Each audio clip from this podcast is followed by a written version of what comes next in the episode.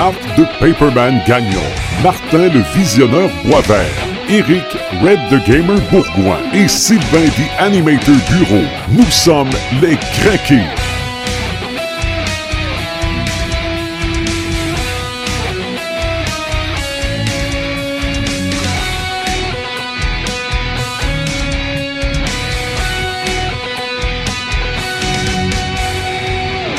Salut les crinqués, là je vous admets que je vis quelque chose. Yes. Oui. Euh, on va Yes. je pense que je suis pas tout seul à vivre quelque chose. Non, non, non, elle est Ah pas oui. de ses bras. Non, non, on est en direct sur ma radio internet personnelle dans notre propre studio. Ouais. On, on- je, je le disais tantôt là, pendant notre, notre pré-show, là, avoir m'être fait dire ça il y a six mois, j'aurais dit euh, t'es- chaud, t'es- malade. qu'est-ce que t'as pris, qu'est-ce que t'as fait? Ben, écoute, The Animator, si on avait dit ça quand on était au 5 à 7 au début de tout, avant qu'on starte tout ça, t'aurais fait mais C'est ça. c'est vrai, c'est ça qu'on aurait dit. On aurait Non, dit, non, tu- ouais, on donc. on, on- on on se serait dit, on fait un podcast, puis quelqu'un qui dit, euh, ah bon, on va se bâtir un studio, quatre micros, puis il n'y aura pas de problème, on va faire ça direct sur Internet, on se serait tous sauvés. C'est donc bien facile. Il y a plein de marques qui a pensé. Ben, Tu voulais faire un podcast? c'est vrai. Mais, mais, mais rendu où qu'on est rendu là? Rendu où est-ce qu'on est rendu là? Ben, moi, Avec le, avec le studio qu'on a là? pas, pas comme ça, pas aussi vite que ça, mais j'avais euh, j'avais quand même une vision assez long terme Ouais. par rapport à ça. Puis j'ai encore une autre vision plus long Ouais. terme également. Ça, ça veut dire qu'on va avoir des caméras dans le studio bientôt. Euh, ça, ça, c'est ouais. dans, Dans plus long. Il va falloir se maquiller. Ah oui, euh, comme Kiss. Clean cut. Exactement. Euh, il- non, non, je voyais dans ta face, ça disait comme Kiss. Rent the Gamer, Oui, nous monsieur. autres euh, visionnaires, Paperman, moi, The Animator, on s'est vu euh, jeudi dernier pour un enregistrement hors série pour... Vendredi dernier. Vendredi, c'est Oui, vrai, oui, c'est vrai, c'était vendredi. Parce que jeudi, j'y aurais été. Oui, c'est vrai. Euh, nous, on a vu la première de Doctor Strange. Oui, Toi, tu as eu l'occasion de le voir dimanche. oui. Avant, avant t'as emmené la table ici, notre, notre table de studio, avant d'aller voir Doctor Strange. Oui. Ta petite critique vite, vite. Euh, C'était misérable. Non, c'est une farce. Hey, Non. hey, hey, hey. Sais-tu quoi? T'aurais été le premier qui aurait été négatif. Parce que Jusqu'à date, j'ai vu personne qui a aucun commentaire négatif. Ben, avec raison. Il y a des bonnes raisons pour ça, parce que ce film-là, euh, je veux dire, euh, amène un peu tout que ce que les autres ont de la misère à avoir. Euh, Il y a zéro longueur. Il y a de l'action all the way, même quand que, euh, même quand c'est euh, un, un petit bout où il faut qu'il explique quelque chose, sont nécessaires, sont pas longs, c'est c'est du bonbon tout le long. Euh, L'histoire est bien montée. L'histoire, l'histoire est géniale, puis elle est pas trop compliquée. Ils ont rendu Doctor Strange, euh, je vais le dire comme ça, là, ils l'ont rendu user-friendly. OK, accessible. Ouais, ouais, ouais, ils l'ont rendu accessible, puis je pense que, ben, ils l'ont rendu euh, accessible pour tout le monde qui connaît pas ça. Parce que Doctor Strange, euh, on en a déjà jasé un peu pour, ben, hors, hors onde, on va dire, hors micro.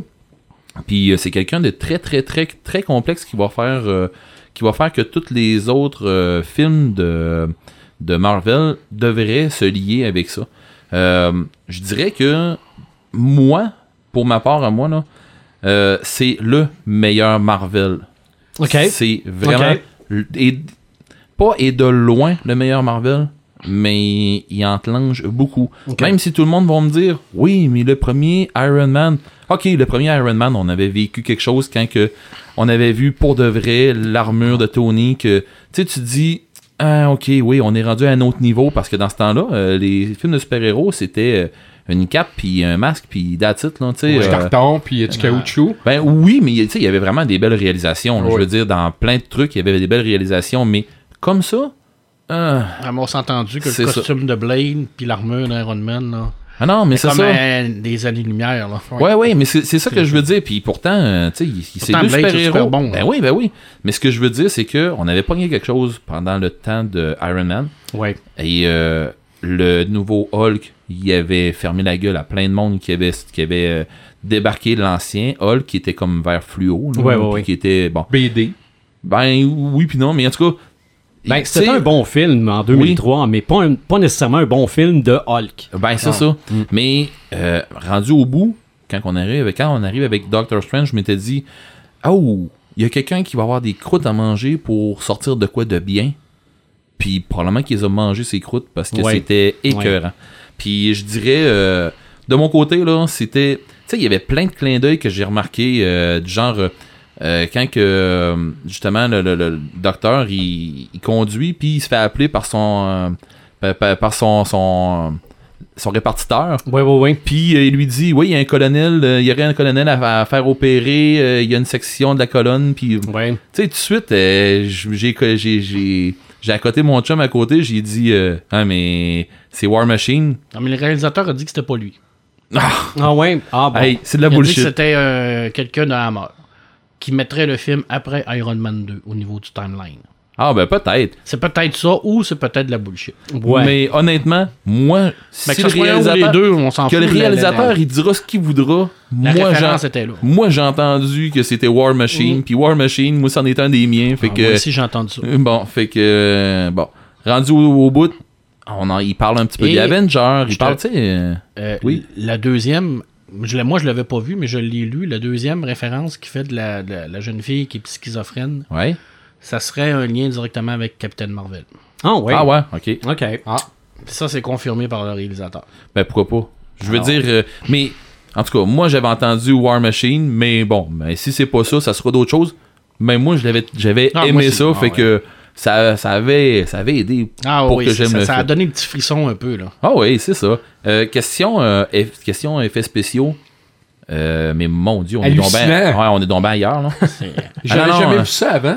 C'est parce que la première fois, euh, je me souviens pas que, comment est-ce qu'on appelle l'effet, là, l'effet d'optique, un escalier de je sais pas trop quoi là. Ouais, l'escalier qui a, comme, Euh, qui, qui a pas de fin, là, qui revient toujours ouais, au c'est début, ça, là, Je bon. sais pas c'est quoi le nom. hein. Mais bon, de- d'une façon ou de l'autre, ils ont pris ce concept-là puis ils l'ont étiré puis ils ont fait de quoi Mhm. de hot avec. Ouais. La première fois qu'on les voit sortir euh, du, du repère des marches, tout ça, puis qu'ils foutent le camp dans la rue, puis tu vois un char qu'au lieu de continuer, Il tombe. hein? il tombe. Tu fais, Ouais. ah, ok, on est ailleurs là. Ah ouais. Puis euh, sérieusement, là, euh, c'est, c'est très hallucinant. Quelqu'un qui va avoir de la misère avec la 3D va avoir de la misère solide. c'est en IMAX, là, ça c'est- c'est un chose film qu'il faut voir en 3D. Là. Ben, Ouais, moi, je l'ai vu en 3D euh, ben, au cinéma Princesse comme vous. Honnêtement, euh, une de mes déceptions, c'est de pas l'avoir vu en IMAX. Puis euh, ça doit être quelque chose, ça aussi. Ouais. Étourdisant. Ouais, mais dans la dans l'autre dimension, moi avec le les couleurs fluo Ah là. oui. C'est mon goal. Ah, ça, c'est- c'est, c'est fou, ça, c'est une place que j'ai vraiment beaucoup aimé parce que le bout où euh, ça, ça se répète toujours puis qui, ben, qui, qui va euh, vaincre Dormammu, ce bout-là, euh, moi j'ai trouvé génial. Puis euh, euh, quand tu le vois, il est loin comme sur une sphère plus loin, puis il s'en revient. Tu sais, au lieu de faire un flou de quoi de même, il- c'est vraiment l'image est top clean. Tout est très bien fait. Ouais. Euh, c'est pour ça que je disais les effets spéciaux, ils ont vraiment mis euh, la, la main pesante dessus. Euh, comme comme euh, tu l'as dit, euh, visionnaire, euh, l'histoire, scénario, puis tout, c'est Puis, très bien. Là. puis les gens qui ne connaissent pas Doctor Strange, je suis convaincu qu'ils n'ont même pas besoin de Non. connaître la BD avant. Ah, non, le, non, non, film, du tout. le film l'explique fait pour ça. très bien. oui, il là. est fait pour ça. le, le cin- et puis c'est honnêtement, c'est peut-être là que je comprends la différence entre DC puis Marvel. Au niveau de, des histoires, du scénario, sont beaucoup, sont quasiment là une coche au-dessus. là. Ils savent de quoi qu'ils parlent là. Ouais. Moi, moi, je connaissais pas Doctor Strange avant, puis le film m'a complètement, ok, c'est lui, on sait qu'est-ce Ils qu'il faisait l'ont avant. vendu. Me l'ont ben, ils me l'ont vendu, mais j'ai compris qui qu'il Mm. était, puis euh, euh, les effets spéciaux me donnaient, ok, c'est ça ses pouvoirs. Mhm. Là, j'ai compris c'était quoi, puis là, le gars, j'étais embarqué. Ouais, puis même si, hein, puis faut, faut dire en plus que le visionnaire, c'est pas un tripeux de, De magie. de, magie Mhm. puis de non, mais il rituel, m'a, il euh, convaincu, honnêtement. Euh, j'ai vraiment embarqué. C'est vraiment euh, la scène de combat que Marc m'avait parlé à un moment donné. C'est là que j'ai vu quand il se battait contre. euh, Comment il s'appelle le, le méchant? Oh mon dieu. Euh, il y a je un me nom. rappelle pas du Bon, vous avez déjà oublié ça? Ben, c'est Ouais. qui? Je suis pas capable Ben de non, mais je suis son nom. de le dire. Mordo. Non, Non, non, non, pas Mordo, l'autre, euh, lui avec les yeux brisés, Ah, là, ben, ok. euh, il y a un nom à coucher dehors, Oui. là. Oui. bon. Ah oui, ils l'ont dit. Ah, Il est vraiment le, difficile le à combat, prononcer. le là. combat entre les deux, ça a fait. Ok, c'est ça, Doctor Strange. Ah oui. C'est ça parce Ouais. qu'il C'est ça, Doctor Strange. jamais. Non, Non, c'est- il joue avec la réalité, euh, ça, il modifie ça. les que probabilités. euh, T'as beau de pas être un amateur de Marvel, tu vas aimer ça, je suis convaincu. probablement, oui. Mais je veux dire, il y a des gens sûrement qui vont trouver ça trop étourdissant. Mais je veux dire, ça rendu là, euh, je pense que c'est personnel un peu. C'est leur Ben problème. ben oui. Euh, en- L'autre affaire que ben moi j'ai vraiment le petit bout que je sais que toi le visionnaire euh, ça t'a fatigué. Le petit bout où il va battre Dormammu. Le, le- le loop temporaire il temporel là moi euh, j'ai trouvé que c'était génial. Je l'avais pas vu venir. C'est con hein. Puis j'aurais dû le voir venir puis je l'ai pas vu venir. Puis ils l'ont fait cette longueur là justement pour que ça ait l'effet escompté. Ben, c'est peut-être mon. toi tu l'as as-tu vu hein? Toi tu l'as trouvé long ce bout là Oui, oui, parce que je as-tu le vu vois comment tu te serais écœuré vite? Probablement. Dormammu qui qui l'a vécu longtemps. puis- C'est ça, c'est c'est ça qu'ils veulent faire comprendre, c'est que ils l'ont Dormammu C'était là, sarcastique un peu? oui, mais Dormammu là l'a vécu pas mal plus longtemps que On ne sait nous pas autres. comment là. il l'a vécu. C'est ça, temps, là. probablement des années. Tu sais, je veux dire, c'est ça là. La réalité là, le temps là, dans ben avec l'œil d'Agamotto ouvert, euh, le, le temps est plus là là.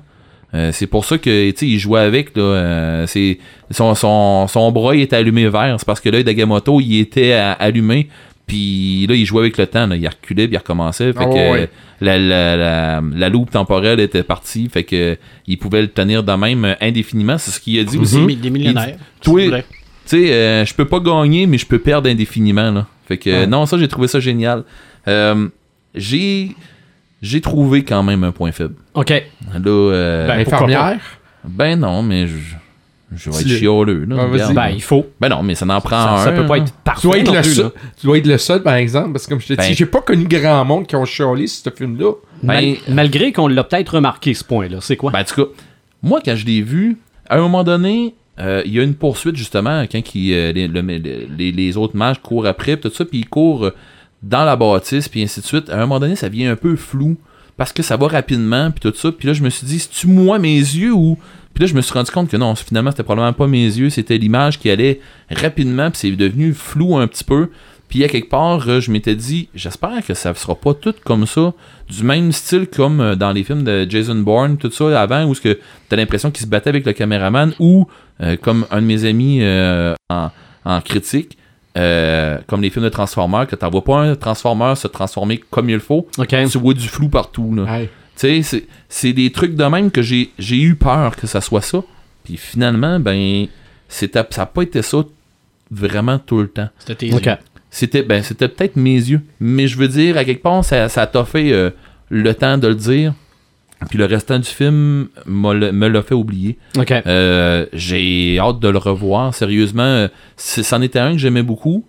J'ai hâte de le revoir dans d'autres films. Puis euh, les clins d'œil à la fin, là, dans les scènes pas génériques, Ouais. j'ai adoré. Euh, voir la face de, de, de Thor qui, qui veut boire son bug puis qui fait Ok, il y en a encore. Oh yeah! Il remplit. Ouais, il remplit. il s'est fait un ami, là. Ça n'a Ouais. pas trop été long. Non, puis Euh, euh, Mordo, là, c'est bon, là. Oui. Honnête, Mais là. Puis l'autre petit bémol que j'ai, c'est que justement, c'est la maladie de Marvel de tout changer les, les personnages. Je suis- loin d'être raciste, là, mais Mordo, c'est pas un blanc, ça. Ouais. C'est comme, c'est comme Nick Fury, Ouais. c'est pas un blanc, ça. Il a toujours à un été moment noir. donné, Non, mais ben, Nick c'est comme Fury dans- dans, dans, dans Mais mais Uncanny moi- Avenger, il était noir. Ben moi, dans, dans, dans mon souvenir, Mordo, me semble qu'il il est habillé en vert, puis il a une petite barbiche noire, puis c'est un blanc. Moi, mais il a déjà été asiatique aussi dans certaines. Ah, ok, certaines ben, versions. regarde, tu vois, c'est- c'est c'est- c'est des faits qui me manquent, mais d'une Est-ce que façon ou le- ça, c'est du chiolage pour faire du chiolage. Ben, si tu l'effet euh, Walt Disney familial, faut Non. faire plaisir à tout le monde, Non, faut moi, je faire plaisir à tous les, euh, styles euh, non, je de crois pas, mais, mais la seule affaire, c'est que je chiole là-dessus parce qu'il faut que je chiole quelque part. C'est un détail. Ouais, non, c'était un très gros détail. Ouais. La seule affaire, c'est que euh, j'étais un petit peu. J'étais pas, pas tanné de ça. Je trouve que, si on dirait, c'est game pour aller chercher un capital euh, qui n'ont pas besoin de le chercher. Là, Ou tant c'était peut-être le meilleur acteur qui a auditionné. Ben, c'est là que je m'en allais. Ils ont peut-être question auditionné acteur. euh, 23 acteurs. mais euh, Blancs, des acteurs, ils Asiatiques. étaient top shape. Moi, je l'ai sais, je trouvé veux très dire, bon. quand il, quand il monte à vivre à Doctor Strange avec euh, le, le- le staff de Living Tribunal, puis Ouais, euh, ça, là, les c'était battes de un- Levitation, tout ça, Pourquoi qu'il y a le staff de Living Tribunal? là? on va le savoir plus tard. Ça, c'est un artefact extrêmement puissant. Ah, mais on, va dans le savoir, Marvel, on va le savoir plus tard, mon. Est-ce qu'on va voir Living Tribunal dans Infinity War? Pourquoi pas? Est-ce qu'on va voir Mordo dans le prochain Avenger? Hey, tu veux-tu ma note? il va chercher les, les pouvoirs des autres sorciers, c'est-à-dire la sorcière rouge, moi j'étais elle, là, j'attacherais mes matuques euh, à Tu veux-tu ma note, Pepperman? Vas-y. C'est quoi tu penses que j'ai donné? 9.5.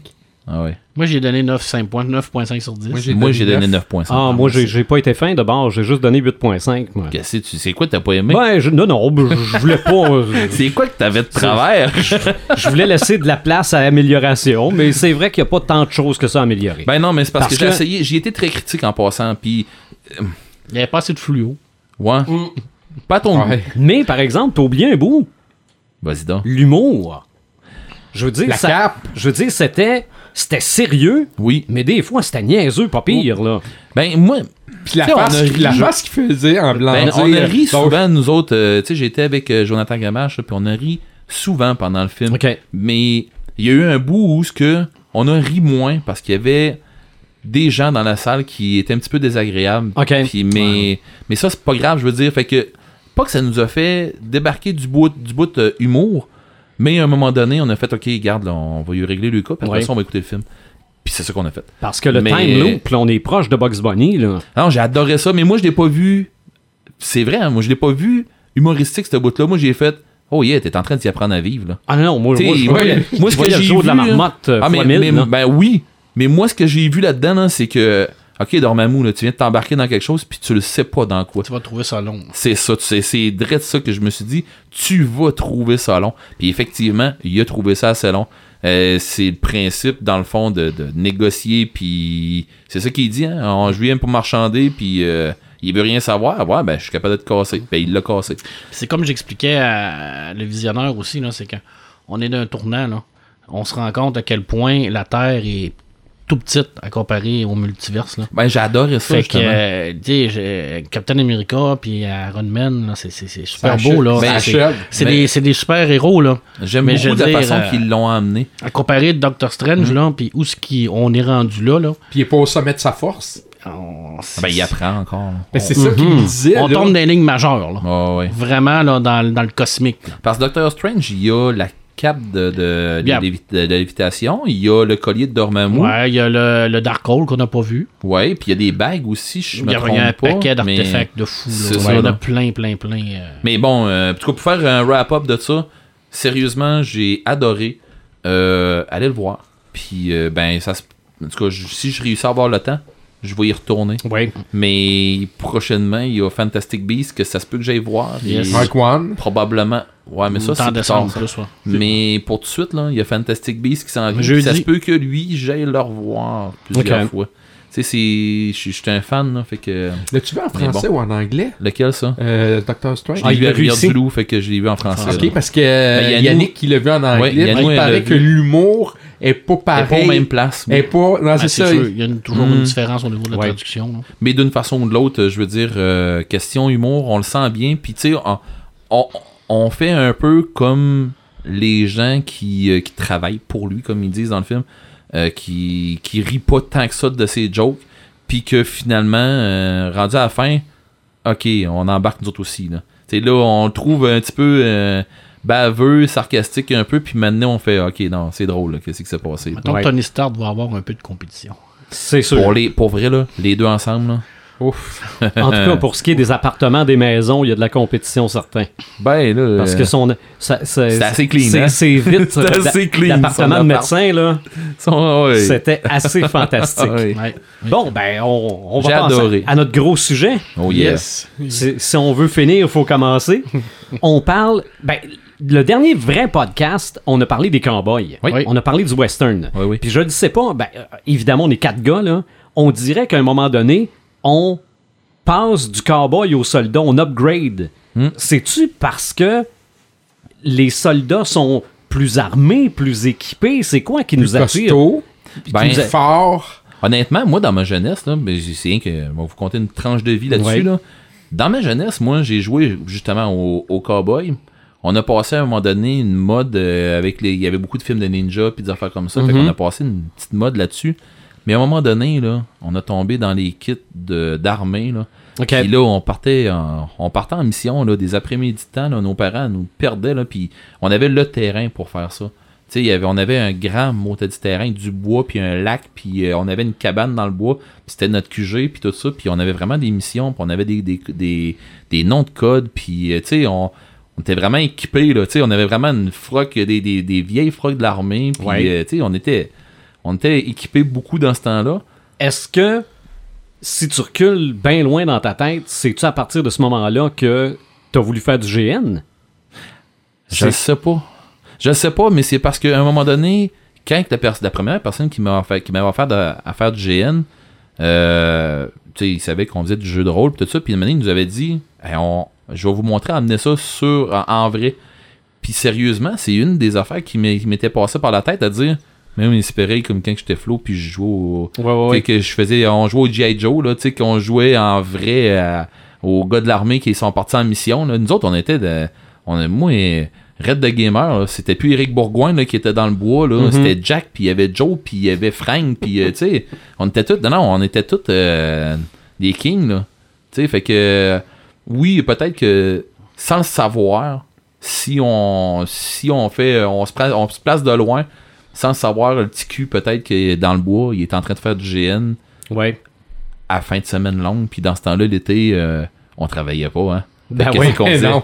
on ça. jouait Fait que t'as- t'as été longtemps soldat l'été. ah ouais Oui. Bon, on va faire un tour de table comme on a l'habitude de le faire. On va commencer par le matériel source, le matériel papier. On parle, oui, de soldats, mais de la guerre en général. Du côté du livre, du côté de la BD Paperman. Euh, la guerre dans la littérature, c'est immense. Il y en a énormément. Première, deuxième, guerre de Corée, guerre du Vietnam, guerre fiction, guerre interstellaire, all the way, nomme-les, il y en a énormément. Il y a, bien entendu, l'historique. Il y a des documentaires, il y a des témoignages, euh, des journaux intimes. Il y en a beaucoup.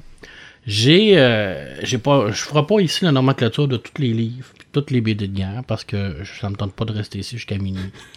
Et euh, je me suis concentré vraiment sur euh, la proposition de lecture qui, selon moi, sont excellentes, puis qui sont reliées à la guerre et à la culture geek et populaire. Donc, je me suis vraiment concentré sur des trucs que moi j'ai lus ou que je connais. La plupart, je, je les ai lus. Puis, il y a beaucoup de fiction, il y a beaucoup également de, de réel, surtout dans les BD, mais c'est pas euh, directement relié toujours avec une guerre que, que- que- qui existait. Alors ça, c'est clair que pour moi, là, je veux dire, je me suis concentré vraiment sur la, la culture geek. Vraiment, Oui. qu'est-ce qui arrive. Ben, des fois, ça peut être une façon imagée de parler de vrais Ben, problèmes. souvent, on va avoir des romans de science-fiction qui vont parler de, de guerres qui n'existent pas, mais qui ont été écrits par des soldats qui, eux, ont vécu Ah. la guerre. Donc, c'est une façon pour eux, de, c'est un, exu- un exutoire pour eux de, de nous raconter qu'est-ce qu'ils ont vécu à l'intérieur de, de, de leur expérience guerrière. Je vais commencer par un qui est. euh, euh, j'ai un amour, j'ai, j'ai une relation amour-haine avec ce roman-là. Alors, c'est un roman américain de, qui- de Fred Sa- Sabernagen. C'est un. Ça s'appelle Berserker. Ça a été édité dans les années 60, 67 jusqu'en 79. C'est 8 volumes. C'est un- une série humain, euh, l'évolution est. On, est dans l'espace, l'humanité est dans l'espace et Berserker arrive. On sait pas c'est quoi. Ça arrive d'un trou spatio-temporel, puis c'est des genres de machines d'intelligence artificielle. Et leur seule et unique mission, c'est de détruire l'humanité. Juste ça ils n'ont pas d'autre programmation et c'est très abstrait. On sait pas trop c'est quoi. Des fois, c'est une grosse boule. Des fois, c'est un petit vaisseau. Des fois, c'est un amas de vaisseaux qui se promènent. Mais souvent, c'est tout le temps, ben, c'est tout le temps des, des- des vaisseaux spatials qui sont dotés d'une intelligence artificielle et qui ont pour but de détruire l'humanité.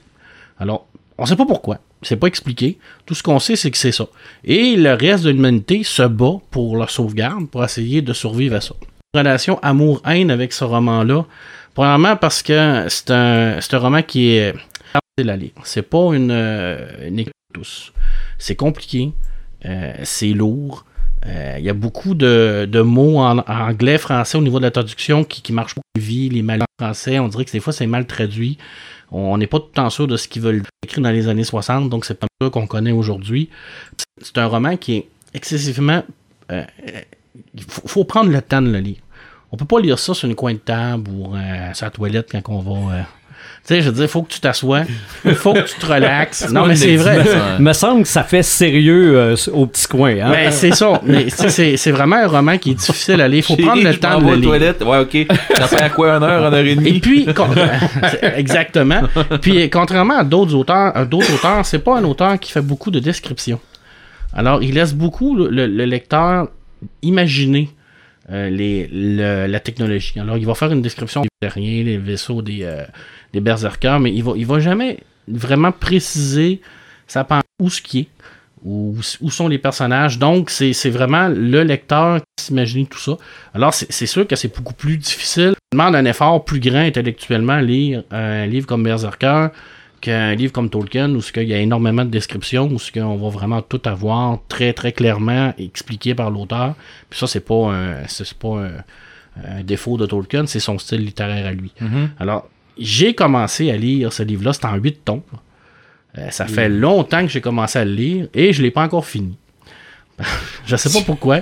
Alors j'essaye, c'est un projet à long terme. C'est c'est un je pense que j'ai deux ou trois tomes de lu. Alors c'est un projet que je vais faire probablement à ma retraite un jour ou l'autre. Mais on dirait qu'à chaque fois que je veux le finir ou finir un tome, il se passe toujours de quoi ou il arrive ou il y a un autre roman qui arrive. C'est pour ça que c'est je pense que ça fait à peu près 10 ans que je lis cette série là. Alors, euh, c'est pour ça que j'ai une, une relation amour-haine, mais c'est vachement bien écrit. C'est un super bon roman de science-fiction et ça parle de guerre interstellaire. Alors, c'est de la fiction, bien entendu, mais ça vaut vraiment la peine. C'est directement relié à la culture geek. On peut pas avoir plus geek que ça, là. C'est vraiment. Puis les berserkers, c'est, c'est, ils, ils- détruisent la vie, mais on sait pas trop comment ils font. Des fois, ils, vont les capturer, ils vont les torturer, ils vont faire des tests, ils vont prendre possession de, robots, euh, ils vont leur parler, ils vont les nourrir. C'est, c'est pas clair. On sait pas d'où ce qui vient, qui qui les a fait, qui qui les a programmés. C'est fuck all, on sait rien. Mais tu sais, des fois, euh, les- l'auteur, c'est ça qu'il veut aussi. Ben pour oui. Faire réfléchir. Ben, pour faire réfléchir, puis des fois, c'est pour créer un malaise aussi, Mm. puis que le, le- le- le lecteur se, se pose des questions, puis tout, puis il y, a des- il y a des auteurs qui, se- qui se prennent autrement, mais ça, j'ai j'ai lu ça dans, dans un ouvrage, justement, à un moment donné, qui c'était un des trucs de, de, de- Oui. justement, en, en dire, mais pas trop. Ben, c'est un peu euh, ce que, ce que euh, Lovecraft fait aussi. Oui, effectivement, ouais. C'est malaisant comme littérature aussi. là. Je veux dire, quand tu lis Berserker, tu, tu, tu files pas bien, euh, tu files pas joyeux, tu sais pas comment tu files. Tu fais comme. Oh, ah, Est-ce que je continue ou j'arrête? Exact. Est-ce que tu continues ou j'arrête? Mais à un moment donné, tu mets ça. le pied C'est plus loin, C'est ça que tu continues. fais, Marc. Exact. Euh, mon deuxième, la stratégie d'Ender. Oui. De Orson Scott Card, qui a été adapté en film. Mhm. Oui. paru en 85, en anglais, en 86, en français aux éditions Opta. Prix Nebula, ni prix Hugo pour le meilleur roman de science-fiction. C'est réellement un classique au niveau de la science-fiction. Et c'est un livre que dans, pour que le corps des marines des États-Unis d'Amérique euh, oblige, mais recommande fortement à tous ses élèves officiers de le lire. Ah oui. Alors, à- un- pour montrer à quel point ce livre-là est important au niveau de la stratégie militaire, c'est vraiment là super bien écrit. Et puis, c'est encore une fois de la fiction. Ça parle d'une guerre interstellaire, mais c'est toujours relié avec également comment que le- les armées vont faire le recrutement et tout ça. C'est un super bon roman. Et l'adaptation cinématographique est vraiment, mais vraiment pas à la hauteur du roman. Ah ouais. Ah, Tout ce que je peux vous dire, là, si vous avez aimé le film, Vous allez puis adorer. bien, hein. bien vous en fasse. Moi, j'ai détesté, ce film-là. Mais si vous avez aimé le film, ben, vous allez aimer le roman x 1000. Ah ouais. Et c'est un petit roman qui se lit bien, qui se lit rapidement. C'est vraiment un classique de la science-fiction. C'est-tu euh, plusieurs tomes ou Euh, un tome, à l'origine, c'est une trilogie de trois. Mais si on veut faire euh, le wrap-up du film, là. Le premier. Ok. Tu lis le premier, la stratégie Ender, le premier, puis euh, c'est vraiment super bien fait. Ça se lit sur un coin de table. c'est avec euh, Harrison Ford, hein, je pense? Oui, avec euh, Ouais. ouais. puis il y avait aussi Ben, ben Kinsley qui était là-dedans. Ouais, c'est ça. Ouais, c'est effectivement, Ouais. ça n'a pas connu un gros succès non plus, hein, ce film-là. Pas peut-être te pas le dire. Moi, en succès tout cas, la hein. critique était pas très positive. Là. Ça n'a pas été dire. longtemps au cinéma, autrement Ouais. dit. Ben oui, mais ben ça a été le temps que ça, que ça a fait. Ouais. Puis ça a pas. Mais c'est, c'est, euh, je, je comprends qu'ils l'ont, qu'ils ont voulu l'adapter parce que c'est quand même un, un roman qui a été vendu beaucoup, puis c'est vraiment un roman populaire. Puis euh, c'est pas non plus quelque chose qui est facile à adapter non plus. C'est, encore de l'abstrait. C'est un petit garçon qui se bat euh, en simulation contre, des, contre une, une armée, mais dans le fond, on se rend compte qu'il se bat pas vraiment en simulation, mais il envoie vraiment des, des- du monde se faire tuer. OK. Fait que c'est- encore là, on, on voit tout aussi le côté secret de l'armée à l'intérieur de ça. Fait que ça, ça, ça- il y a toujours des, des, des, euh, des conséquences à leurs actions et tout ça. Alors, c'est vraiment un très très beau roman. Euh, mon troisième, ça parle d'une guerre, la guerre des épices. Ok. La guerre des épices. Ouais, ouais, moi, tu le dis, puis je savais de quoi t'allais parler, là. Dune de Frank Hébert. Ouais. Alors, Dune, c'est le roman de science-fiction le plus vendu de l'histoire. Pour vrai, le visionneur, euh, je, je vois dans ta, dans ta figure que Dune, ça te dit rien. Non, absolument Si pas. Mais là, veux- tu viens de dire science-fiction. C'est de la science-fiction parce Ouais, que c'est c'est Mais c'est de la guerre. en même C'est temps. de la guerre. c'est de la guerre. Ok. C'est de la guerre. À l'intérieur de ça, c'est les, les, les, les, euh, les différentes planètes, les différentes maisons qui sont en guerre l'une Ouais. de l'autre pour le contrôle de l'épice. Ok. Ouais. Ça, si tu veux avoir un sujet geek, là, Exact. et puis un film geek, T'as écoute ça, visionneur. ça. C'est C'est ta ça, job. c'est ça. Cette semaine, là, Dans ma très longue liste de films De à voir. à faire. ben, Et une des vedettes de ce film-là est sur la scène du Bataclan en fin de semaine. C'est Sting. Oui, c'est Ouais. vrai. Oui, ah, ok. Ouais. Sting, est dans ce film-là. Qui était dans la Ouais. maison des. euh, je m'en souviens plus. Colin. Arconem. Arconem, avec le baron. Oh. Euh, publié en 65 en anglais, en 70 en français aux éditions Robert Laffont. Euh, écoute, c'est un immense classique. Euh, c'est un- Il y a beaucoup de romans de Frank Hébert. Il y en a énormément. Frank Hébert, c'est un. Euh, je je- Moi, j'ai des enfants de Dune ouais, j'ai et même euh, la, la, la, la, renaissance de Paul Atreides, puis euh, Ouais. tout ça. Alors, tout, ouais. tout, ça est- tout ça tourne autour de la guerre de l'épice. Alors, c'est vraiment les maisons qui vont rentrer en guerre pour contrôler l'épice, qui permet de faire le voyage à l'intérieur de l'espace-temps.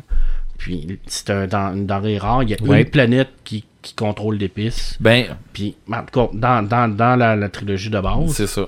Puis ils vont essayer de se battre. Alors, c'est vraiment magnifique. C'est un roman magnifique. Le film qui a été fait par David Lynch est un excellent film. Moi, j'ai adoré. Par contre, c'est sûr que ça reprend pas tout le livre, mais de toute façon, c'est impossible de reprendre Mais- le livre. On a failli avoir Le film de le Jodorowsky Dune. film de Jodorowsky. Est- As-tu vu le documentaire Oui, j'ai vu le documentaire Ouais. Dune. C'était moi. vraiment extraordinaire. Écoute, le film aurait duré quoi, 12 heures, je pense? J'ai aucune Euh, idée, mais je écoute. comprends pas pourquoi que tant qu'à pas en faire un film, il n'est pas ressorti ça pour en faire des BD.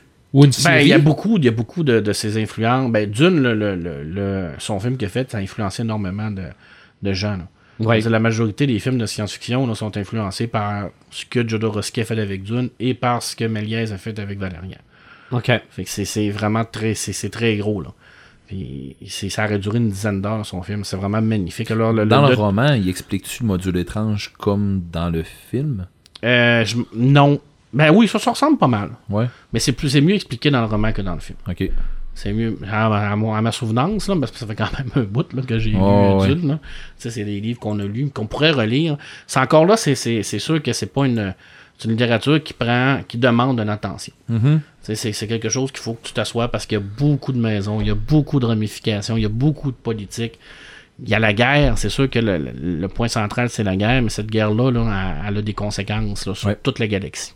Bon, ouais. C'est un classique. Le quatrième, là, je vais faire plaisir à Red. Oui, Ah, c'est beau, vas-y. c'est encore de la science-fiction. Pourquoi je parle beaucoup de science-fiction? Parce que c'est mon dada. Je vous l'ai dit, c'est des propositions que moi j'ai lues et que j'aime. Euh, aux éditions Black Library Friends, c'est l'hérésie d'Horus de Warhammer 40 000. Alors, Warhammer 40 000, c'est un univers de fiction, de guerre totale. Ah, ça, Alors, dans guerre. Warhammer, il n'y a rien que la guerre. Il n'y a pas d'autre chose. Il n'y a pas de politique, il n'y a pas de ci, il n'y a pas de ça, c'est de la guerre. C'est le, c'est le même Warhammer dont Red parle. Oui, effectivement. Alors, l'hérésie d'Horus, c'est qu'au au départ, Horus était le bras droit de l'empereur. Et puis, il s'est fait corrompre par le, le chaos. Et puis, à un, à un moment donné, il décide de se retourner contre l'empereur et il va attaquer l'empereur sur la planète Terre.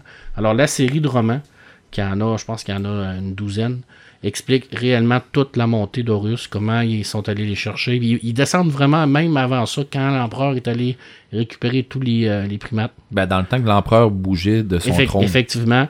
Et puis, il va y avoir une immense guerre sur la planète Terre entre Horus et l'Empereur.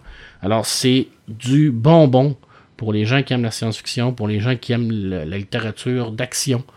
Euh, Il n'y a pas réellement d'auteur parce qu'il y a plusieurs auteurs qui ont travaillé là-dessus. Ouais, Il n'y a pas ouais. qu'un seul auteur qui a travaillé là-dessus. Mais c'est vraiment superbement écrit. Et c'est surtout de la littérature d'action.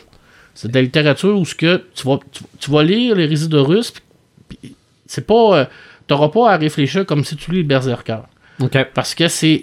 euh, oui, il y a- bien entendu, il y a des ramifications. Il faut, faut que tu, euh, tu prennes ton temps de bien comprendre pourquoi Chorus est devenu du chaos. C'est pas du jour au lendemain qui, qui- qui est arrivé comme ça. Mais à la base, c'est vraiment la baston. Est-ce que William King est dans les est dans ceux qui ont écrit? Je, je pourrais pas te dire, il faudrait que je vérifie. Je sais que Dan Arbet, Dan Arnett, c'est lui qui, qui- qui a parti le, le- le bal. Là. Ok. Mais, euh, je pense qu'il est, quand même éditeur. Puis pour, pour Parce que King a, lâché, là, mais- que King a lâché beaucoup de, de- de belles affaires sur euh, Félix et Gotrek.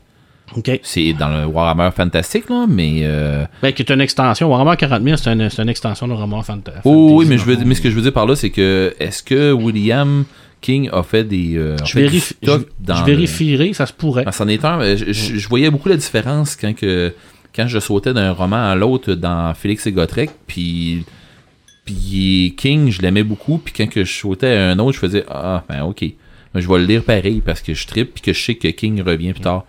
Puis Je vais, euh, je vais vérifier. Pour t'expliquer un peu le, le monde de Warhammer 40 000, c'est que tu un empereur qui est, qui est là depuis des millénaires, qui est la somme de plusieurs chamans qui ont fait un genre de rituel pour créer un être qui va regrouper, il va euh, réunir l'humanité pour essayer de se sauver. Et l'empereur va créer des super soldats à partir de son ADN, mais le chaos, qui est toute la somme des mauvaises euh, émotions des humains qui se réunissent, qui, qui se sont transformés en démons, vont essayer de l'arrêter. Et la seule rempart de l'humanité contre le chaos, c'est l'empereur. Alors l'empereur, présentement, il est décédé. Ben, il est décédé physiquement, mais mentalement, il est encore là. Mais à l'époque de, de, le- de- de l'hérésie d'Horus, il était vivant, il était bien vivant, puis il était balèze. Balèze, là. OK. C'est vraiment. Il était très fort. Tu sais, on parle encore là, de, de, de, de- de littérature. On parle, on parle de, de personnages extrêmement puissants. là. Je veux dire, c'est, c'est inimaginable. Un Space Marine arrive sur la Terre aujourd'hui, là. Puis il n'y a rien qui peut l'arrêter. Il peut flamber la planète, l'humanité au complet. Là. Je trouve ça te prendrait quoi à peu près une semaine. Là? Puis on aurait bien beau tirer avec des tanks dessus, là, ça ferait rien. là. ouais, c'est clair. Il n'y a, rien. Je veux dire, c'est, c'est, c'est, c'est gros, c'est gros, c'est immense au niveau de ça. Puis c'est de la super bonne littérature. Là, on va rentrer dans du. euh, dans, dans des trucs que vous connaissez. C'est encore de la science-fiction, je m'excuse, là, mais parce que c'est, mes, suggestions de, de- de- de lecture de guerre. Euh, Étoile, gardez-vous, Starship Trooper. Oui, ben c'était à ça que je pensais. De hein. Robert Hélène en 59 en anglais, 74 en français. Ça a quand même pris un certain moment. Aux éditions J'ai lu. Prix Hugo. Bien entendu, du meilleur roman de science-fiction. Et là, on parle vraiment d'un livre qui fait l'apologie de la guerre. Robert euh, Heinlein, c'était quelqu'un qui a fait de la guerre, mais il n'a pas pu aller sur le front parce qu'il était malade. Par contre, c'est un soldat. Et c'est quelqu'un qui est extrêmement fier de soldat. Et son roman, c'est un petit manuel 101 pour, euh, pour ça fait l'apologie de la guerre. Alors, c'est un roman fasciste, fasciste qui va démontrer à quel point la violence règle tout dans l'uni- dans l'univers. Puis, les gens qui sont pas d'accord avec toi, ben, tu règles ça à coup de botte, tu règles ça à coup de bâton, tu règles ça à coup de missile. Et le roman commence, et puis Johnny Rico, qui est le personnage principal, est sur une planète avec sa power armor. Et ils sont euh, mandatés pour détruire le village. Ils ont un temps défini pour détruire le village à coups de missiles atomiques puis à coups de mitraillettes. Et ça démontre. que ils vont faire ce que l'humanité fait de mieux détruire. OK. Alors, Mais pourtant, c'est un des bons livres de guerre et de oui, science-fiction. oui, parce que. Mais ça a donné un des films, peut-être, les. Je vais en parler. Ouais, OK. Je vais, je vais finir mon analyse du roman. Euh, bien entendu que c'est un roman qui fait l'apologie de la guerre. C'est un roman qui va démontrer à quel point l'auteur, lui, était pour ça, la guerre. Puis pour lui, ben, la façon de, de régler un conflit, c'est faire la guerre. C'est sûr qu'on on a, on, les, la plupart des gens vont pas adhérer à ces théories-là, vont pas adhérer à ça. Pourquoi on aime ce livre-là? Parce que c'est un livre qui est vachement bien écrit. C'est un livre qui également qui va euh, faire. oui, il fait l'apologie de la guerre, mais il va également montrer toute l'ascension de, Rico. Au départ, Rico, il est dans son power armor, il, il se bat, mais après, on recommence au début.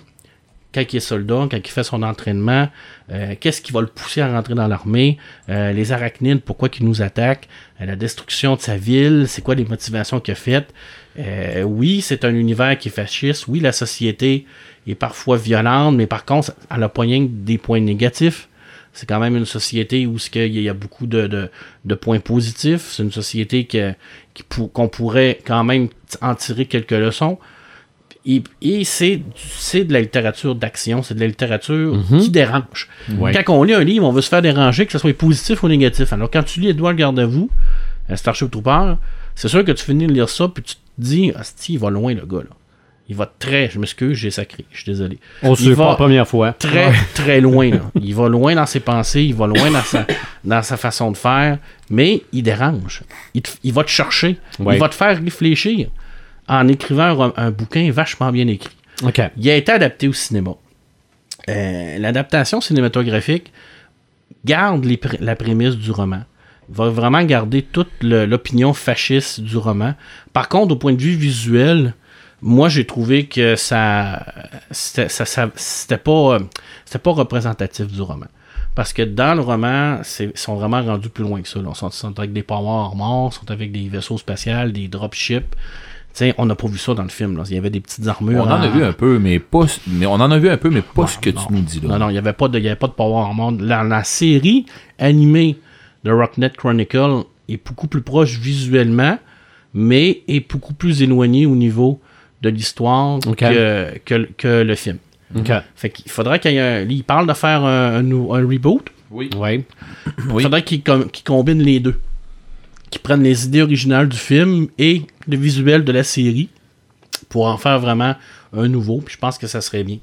Je pense qu'il y a quelque chose à faire avec ça. Euh, ça n'a pas connu un gros succès au niveau commercial, le premier Starship Trooper. Par contre, c'est devenu un film culte. Oui, oui, oui. Pourquoi? Parce que ça reprend les idées générales du livre. Le petit côté fasciste, le petit côté violent. Euh, tu sais, euh, que, que le, le- le professeur, il dit que tout se règle par la violence. Ben, c'est ça que, que l'auteur veut, veut nous faire... oui. Ben, je voudrais juste dire, parce qu'il y a du monde qui nous écoute vraiment, là, présentement, en direct, là, pour que le- leur dire qu'on est en direct. C'est pas un, un pré-enregistrement qu'on diffuse sur le web, là. Non. On est vraiment, vraiment en train de jaser de guerre dans le sous-sol chez nous. fait que, un gros merci aux gens qui nous écoutent via la radio Internet aujourd'hui. I'm drink to that. Ben oui, ben Drink oui. Moi, moi, mon verre est déjà vide. Pour vrai, ben, c'est euh, tellement bon là. Cheers. Il est pas pire, Cheers. hein? Ah, il est vraiment Ah, bon. il, est, il est- il est solide. Il est Ouais, solide. bon, ben, je suis content. J'ai euh, satisfait des amateurs de scotch Ouais, pour vrai, c'est vraiment et bon. visionneur qui est euh, amateur de rhum. Oui, un Roman Coke, Ben euh, ouais, ça ben ouais. n'importe quand. Un Kraken Roman Coke. J'ai Euh, hâte de voir euh, Pepperman, voir si t'as mis celui-là que je voulais te Ouais, parler. Sixième, euh, La guerre éternelle de Joe Alderman. Paru en 74 en anglais, 76 en français, encore aux éditions Opta, prix Nebula, prix Hugo, prix Locus. Il a tout gagné. Euh, adapté en BD également dans les années 80. Présentement, Steven Spielberg possède les droits de ce roman-là. Il veut l'adapter en film. Alors moi, je vous le dis tout de suite, ça c'est le genre de nouvelle que si ça se concrétise, qui, vont, me- qui pourrait me faire danser tout nu dans la rue. Là. À quel point je serais excité. Là. OK? Je ne sais plus si je veux que ça se concrétise finalement. Ah, Imagine-toi donc s'ils mettent Métabaron avec ça. c'est fini, crise de cœur. La guerre éternelle, c'est complètement l'antithèse de Étoile garde-vous. C'est un livre qui va parler des mêmes principes, mais de l'autre côté. C'est un livre qui est à la base antimilitariste. Lui a fait la guerre du Vietnam. Lui a connu le combat. Il est allé au front. Alors, l'horreur de la guerre, il l'a vécu. Il était vraiment dedans. Et puis, euh, on va, encore une fois, c'est de la science-fiction, c'est de la guerre interstellaire. Et puis, on, va, on, va, à l'intérieur du roman, décrire une façon de voyager plus vite que la lumière. Ils vont appeler ça les sauts. Utiliser une étoile qui est en train de mourir, qui va créer un trou noir. On va rentrer dans ce trou noir-là et on va en sortir à une autre place dans la galaxie qui va permettre à l'humanité de peupler la galaxie. Et à chaque fois qu'on fait un saut collapseur, les gens envoient une sonde pour vérifier que le vaisseau est bien arrivé à la destination. Et les sondes sont programmées pour revenir s'il y a un problème. Alors, il arrive un moment donné où la sonde revient et il y a un problème parce que le vaisseau des colons se sont fait attaquer et a été détruit. Et encore là, l'humanité, qu'est-ce qu'elle va faire dans son plus grande euh, intelligence? On va lui casser la gueule. On va leur casser la gueule. Alors, ils vont constituer une armée de gens éthiques. Ils vont prendre les gens les plus brillants sur la planète au niveau universitaire pour faire une armée, pour devenir la première force qui va aller attaquer cette merveilleuse bande de méchants-là, qui vont se faire appeler les torrents parce qu'ils vont avoir été découverts dans la constellation d'Aldébaran. Alors, il y a une planète là-bas qui va s'appeler Torrent. Ils ont décidé d'appeler ça les torrents. Alors, eux, on va, vraiment voir encore une fois le parcours du soldat Mandela, qui lui est un soldat malgré lui. Ne veut pas faire la guerre, par contre, il était enrôlé. il est brillant. C'est quelqu'un qui est extrêmement brillant, mais ce n'est pas un guerrier né. C'est pas quelqu'un qui veut tuer, c'est quelqu'un qui est là. Il est là parce qu'il doit être là, mais il veut pas être là. Alors on va vraiment voir toute son ascension et on appelle ça la guerre éternelle. Pourquoi? Parce que la, guerre- la guerre éternelle va durer 10 000 ans. Et l'auteur va jouer beaucoup avec le temps subjectif. Ça veut dire que les gens qui vont partir en guerre dans les vaisseaux spatials, ils vont voyager pratiquement à la vitesse de la lumière. Alors le temps que eux vont passer à l'intérieur de ce voyage-là, c'est du temps subjectif par rapport à la Terre. Alors si on passe six mois dans un vaisseau pour aller dans une campagne qui va en durer un an, il peut en passer deux ou trois cents sur la planète Terre. Alors, c'est un effet temporel qui a été prouvé par les théories d'Albert-Einstein. Alors, on parle ici d'un roman qui est scientifiquement quand même bien Plausible. travaillé, plausible. Mhm. Alors, Mandela est un des seuls soldats avec son ami de cœur qui va faire toute la guerre éternelle au complet, les 10 000 ans. Alors, c'est les deux seuls qui vont survivre à tout. Et ce qui est intéressant, c'est que on va jouer beaucoup avec ces effets-là. Au point de vue psychologique, puis au point de vue technologique. Ça veut dire que tu peux arriver dans une place puis rencontrer un vaisseau ennemi qui vient de ton futur ou de ton passé. Parce que c'est le temps subjectif. Si lui, est, si lui il est parti pendant que tu étais dans ton temps, il va arriver avant toi ou il va arriver avant toi, mais il va, il va venir de ton futur. Donc, il va être plus armé, il va être plus fort que toi et tu survivras pas. Ça peut arriver le contraire aussi. Et quand les soldats reviennent sur la planète Terre, ben Mandela, il part, il est très jeune, il a peut-être une vingtaine d'années.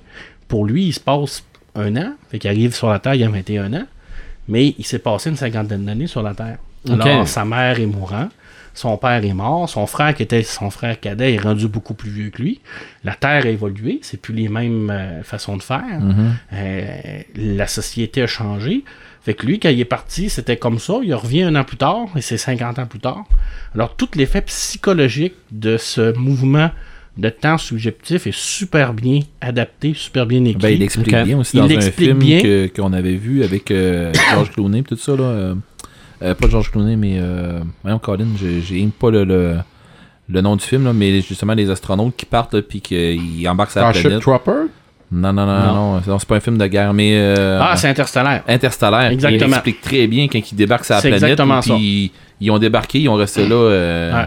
Pas longtemps, puis en remontant en haut, l'autre il a passé du temps en maudit Puis- tout seul. là. Fait une anecdote par rapport à ce roman-là. À un moment donné, euh, euh, son ami de cœur, porte- por- porteur, et lui sont, euh, vont, vont, re- vont se reconduire dans l'armée parce qu'il n'y a plus rien qui les attend sur Terre, de toute façon, parce que c'est leur vie a complètement changé. Et ils vont aller voir le, le, le- le- le- voyons, le- l'état-major pour dire qu'ils veulent rester ensemble, parce que s'ils ne restent pas ensemble, c'est sûr et certain qu'il va se créer une faille temporelle. Et puis le, le Jean, il dit, ben nous, on, on- on est en train de préparer des- de la guerre avec des gens qui sont même pas encore nés. Alors, euh, tu sais, je veux dire, ton, ton petit kit, là, on s'en fout un peu dans le fond. Là. Fait que c'est pour montrer à quel point le, le- le temps est important dans la guerre éternelle. Ah, ils ont joué ça autrement. c'est vraiment super bien écrit. Ça, c'est un chef-d'œuvre total au niveau de la guerre éternelle. C'est vraiment magnifique. Puis, si ça se fait en film, là, écoute, moi, je, je capote. Tu danses? Je, je, je danse, la gigue, n'importe quoi. Hey, là, je suis en train de prendre beaucoup de temps. hein. C'est un fait, Mais. mais c'est intéressant. que je Ouais, oui. Non, intéressant. non, là, je fais juste dire ça pour la, Oui, la, puis- la durée, le, le, le, Puis le- j'en ai un roman que d'après moi, il y a pas. il- le temps est élastique. Ok, fait que là, je continue, mais je vais me dépêcher. Vas-y. Euh, je tombe dans les BD. Excusez-moi. Euh, la grande carte de Charlie de Pat Mills et de Joe Colucan, qui est une BD qui va parler de la guerre 14-18. En 10 tomes, ça a été édité aux éditions Delirium en français depuis 1911. Euh, depuis euh, 2011, je m'excuse. C'est considéré comme une des meilleures BD de guerre présentement. Puis euh, c'est vraiment super bien fait. À l'origine, c'est un- c'est une BD qui est en anglais, qui a été traduite. Alors ça va vraiment parler de l'histoire de Charlie, qui a 16 ans au début de la guerre, on va tout suivre son parcours. Je vais passer vite là. Une superbe BD, magnifique, vraiment magnifique. Euh, C'était la guerre des tranchées, encore une fois, sur la, guerre 14-18, par euh, le grand Jacques Tardy, qui est un génie de la BD. Jacques Tardy, également, c'est quelqu'un qui, est- très obsédé par la guerre. Et il a publié un one-shot qui était, la guerre des tranchées. Et pour le faire, il s'est, euh, il s'est annexé des spécialistes de la guerre pour vraiment faire quelque chose de extrêmement fidèle à ce que les gens vivaient dans les tranchées en 14-18. Alors, c'est une BD en noir et blanc, c'est une BD coup de cœur. Quand tu finis de lire cette BD-là, tu te dis, Hey, je suis bien chez nous, hein? Puis, euh, je donc ben le fun d'être en 2016. là. Ouais. Tu sais, c'est- c'est- pas. Non, la Première Guerre mondiale, c'était pas chic. Euh, Mouse de Hans Pillman. Oui. Ben, t'as fait ça dans une euh, chronique Ouais, vidéo aussi. ouais, ouais, hein. ouais. Ça, euh, écoute, euh, c'est euh, Spillman est, est juif, sa famille est juif. C'est moi où on peut dire que c'est une BD dénonciatrice? Oui, oui. Ben, c'est clair que dans- pour lui, il va également expliquer qu'est-ce qu'est-ce que sa famille a vécu. Mhm. Alors, euh, 86, euh, prix Pulitzer en 92. C'est la seule BD, ben, c'est la première BD qui a reçu un prix Pulitzer de littérature, pour vous dire à quel point. Euh, ce qui est intéressant à l'intérieur de ça, c'est que tous les belligérants sont, euh, sont, sont en animal. Les nazis sont des chats, les Polonais des cochons, les Américains en chiens, les Français en grenouilles. Les- C'est tout représentatif de ce que eux ont vécu. Là. Les chats chassent des souris, euh, les Polonais sont des cochons. D'ailleurs, ça avait fait polémique. Mhm. Parce qu'il disait que les Polonais étaient des cochons, mais lui, il dit écoute bien, moi j'ai vécu ça, là, puis effectivement, il y a des Polonais là, qui ont fait des choses cochons dans la guerre. là. OK. Fait que c'est vraiment une, une- une BD où ce que il va vraiment expliquer qu'est-ce qu'ils ont vécu pendant le également après. C'est une, des- ben, c'est une des meilleures BD de l'histoire au complet. OK. Souvent dans le top 10 des meilleures BD, c'est toujours dans le top 10. Ben, c'est pas juste dans le tien, ton top 10. Non, non, c'est dans le G. On parle vraiment su- d'une superbe BD. J'achète, il m'en reste que deux. Euh, par Stewart, c'est publié en 2013 dans Urban Comics. Et là, on tombe dans la guerre du Vietnam. Et c'est une belle BD parce que c'est une BD qui va avoir deux personnages principaux, un soldat américain et un soldat vietnamien. Et on va voir le croisement entre ces deux soldats-là et on a une vision différente de la guerre parce qu'on a la vision de l'américain et on a la vision du vietnamien. Alors, c'est vraiment une BD qui va venir te chercher parce que là, tu vois vraiment que. Attends un peu, là, c'est. c'est- Ça- Non, ça arrive pas souvent. Puis c'est. euh, c'est- Mais non, ils n'ont pas la même vision. C'est clair et net qu'ils n'ont pas la même vision. Et c'était super bien écrit, super bien dessiné. Euh, le onzième, je l'ai mis parce que c'est un coup de cœur personnel. C'est Aqua Blue de Thierry Calto. À l'origine et de Olivier Vantine. Publié depuis 88 en Delcourt. On est rendu au 15e tome. Pourquoi je l'ai mis? Parce que c'est selon moi une BD qui a beaucoup influencé euh, le magnifique film de, de lui qui a fait James Cameron euh, Avatar. Avatar. OK. Alors, c'est une, euh, une BD environnementaliste où c'est une guerre pour des gens qui vont venir chercher euh, des, des, des ressources naturelles sur la planète d'Aqua Bleu. Et la planète d'Aqua Bleu, ben, il y a des indigènes à l'intérieur de ça qui, eux, vont défendre leur petit côté, ben, qui vont descendre leurs ressources, qui, pour eux, c'est leur façon de vivre. Et les méchants capitalistes vont arriver là pour essayer d'aller les chercher. Et à l'intérieur de ça, on a un personnage qui est Néo, qui lui va euh, est un humain, qui est inséré à l'intérieur de ça. On, on a beaucoup de ressemblances avec euh, Avatar. C'est vraiment intense. Là, puis en plus, les personnages sont bleus. là. OK, Comme, bon. comme par hasard. C'est une superbe BD qui parle vraiment de, du, du petit côté là, environnementaliste. là. C'est vraiment super bien fait. Vraiment, moi, c'est un de mes coups de cœur. Et je finis avec... Hey, euh, euh, Marc, Avatar, est-ce que c'est inspiré ou c'est Ça- plagié de ça? ça n'a jamais été prouvé, mais en tout cas, moi, pour ma part, ça a une grande influence. Mais l'histoire d'Avatar a été influencée par ben, ben, ben des Ah oui, oui, oui, oui, oui. Surtout oui. qu'il annonce euh, 4 suites bientôt. là. Ah, ouais, mais arrête ça, ça, là. ça, ça, ça, puis crier au loup, là. Le dernier, qui est selon moi la plus grande BD de guerre qui a été faite, et encore une fois, c'est la science-fiction, et c'est une BD de fiction qui est Universal War One de Denis Bajram, aux éditions Soleil en 98, en six tomes. Alors, on parle encore d'une guerre universelle et de voyage dans le temps. Et c'est une immense BD. Je pourrais pas en parler beaucoup parce que je vais laisser la place aux autres. Mais vous viendrez euh, m'en parler. Je vous en parlerai plus en, profondeur. C'est une BD qui a mis la base de la BD scientifique. Euh, Il y a des revues scientifiques qui la citent à quel point elle est juste au niveau du voyage dans le temps. Et puis je vais terminer avec une citation de M. Bajram qui euh, s'est fait dire Ouais, mais comment tu peux gérer les, euh, euh, les paradoxes temporels, le fameux paradoxe du grand-père et tout ça? Et il a répondu que le continuum espace-temps est un tout cohérent. Le temps y est la conséquence de tous les voyages qui ont lieu et qui auront lieu un jour. Les héros d'Universal War One n'ont pas modifié l'histoire, ils ont leur propre histoire de tout temps. Si les actes avaient été différents, l'histoire aurait été toujours différente de tout temps. OK. Ça veut dire que ce que tu fais dans le passé, c'est parce que ça a déjà été fait, puis c'est parce que tu dois le faire, et ça ne crée pas de paradoxe temporel. Alors même si tu te vois dans le passé, ça détruira pas l'espace-temps comme Doc disait dans, Dans Retour vers dans le Retour futur. vers le futur. Mais, Mais ça, c'est l'opinion de Denis Ballerin. c'est ce que je Ouais. partais pour dire. C'est son opinion à Il y a lui. du monde qui vont C'est défendre ça. là. une BD extraordinaire et Universal War 2 qui est rendu au tome 3 Ouais. est encore plus extraordinaire. Je Ok. pensais pas que c'était possible, mais en tout cas. Et Red, tu voulais m'en rajouter un, peut-être que j'en ai pas Moi parlé. aussi, moi aussi, j'en ai un à rajouter. J'en ai plein, là, j'en ai pas rajouté, Ben, mais moi je vous l'ai dit, ça c'est celui mes que je vais te suggestions. celui que je vais te rajouter, c'est le roman d'un vrai de vrai geek, un romancier que c'est un geek puis qu'on en a déjà jasé, Maxime Chatham. Ah oui. Maxime Chatham a fait euh, une trilogie, ben en fait plusieurs trilogies, dont euh, une que c'était la, trilogie- la trilogie de l'homme et de la vérité, et euh, le deuxième tome qui s'appelait Le Prédateur. Et euh, Prédateur ou Le Prédateur, non, mais bon. Euh, Puis c'était euh, c'était un roman que j'ai dévoré, j'ai tripé, je m'en sers même dans mes games. Ce roman-là, dans le fond, c'est ce qui se passe, c'est qu'il y a un lieutenant euh, de la police euh, militaire. Puis je me trompe pas, c'est pendant la deuxième guerre mondiale. Oui, c'est la deuxième guerre mondiale. Puis euh, c'est ça, est-ce que tu l'as lu J'ai celui-là pas lu cette trilogie-là. Ok, euh, c'est c'est mongol. Il est vrai. Je connais, je c'est connais une- beaucoup Maxime Chatham, là, mais j'ai pas tout lu de Maxime Ben, tu vas Chatham. adorer. Puis c'est ça, dans le fond, c'est que c'est le, le- le- le deuxième du cycle de l'homme, puis euh, le, lieutenant euh, Frewen, la police militaire, fait une enquête sur un meurtre qui est arrivé sur un bateau allié avant leur départ. Puis euh, je décrirai pas le meurtre ici là euh, sur euh, au micro, mais dans le fond, ça ressemble à des meurtres rituels. Puis il faut qu'il dé- il faut qu'il parte parce qu'il y a le débarquement puis ainsi de suite qui, va commencer. Il y a des, un déploiement, des forces qui, commence puis il faut qu'il parte. Mais sauf que c'est clair que le meurtrier se trouve à être dans, dans nos forces alliées.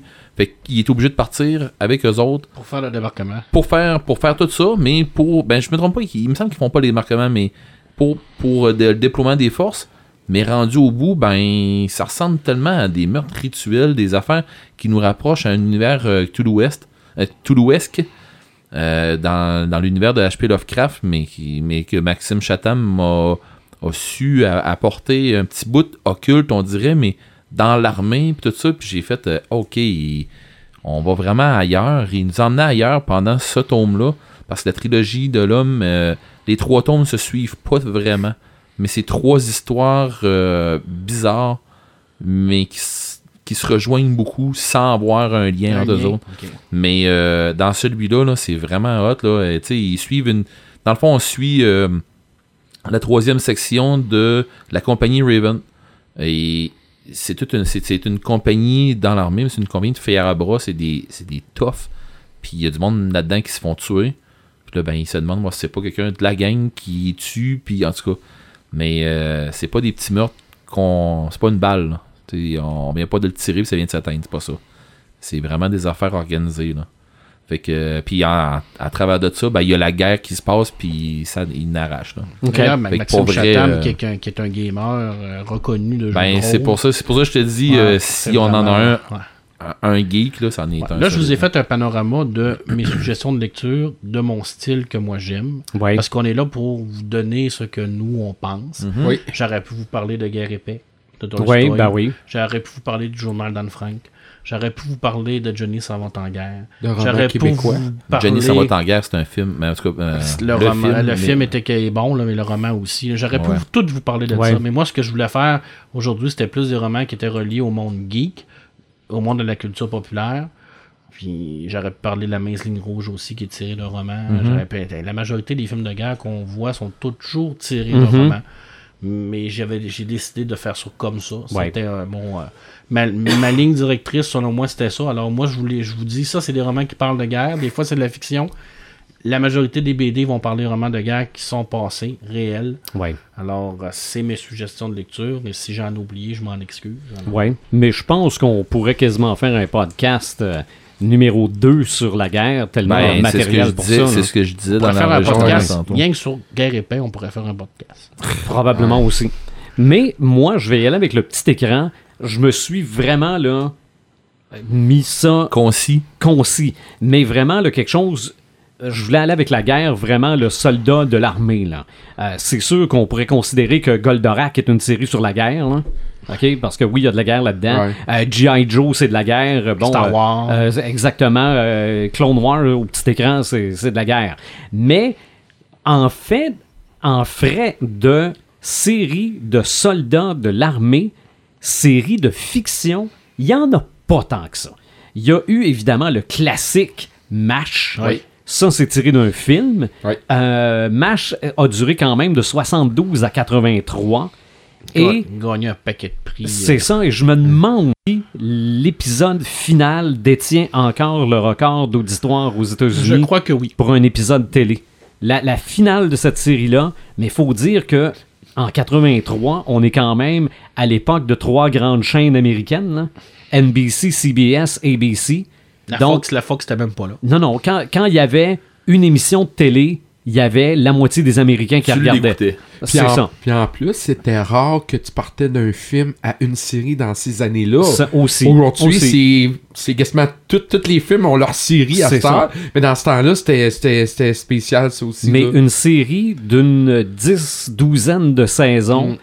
à cette époque-là, t'étais attaché au personnage Ah comme oui. si c'était tes propres amis. C'était vachement bien fait aussi. Oui, oui, oui, Ouais. absolument. Donc, on a eu cette série-là dans les années 70, début 80.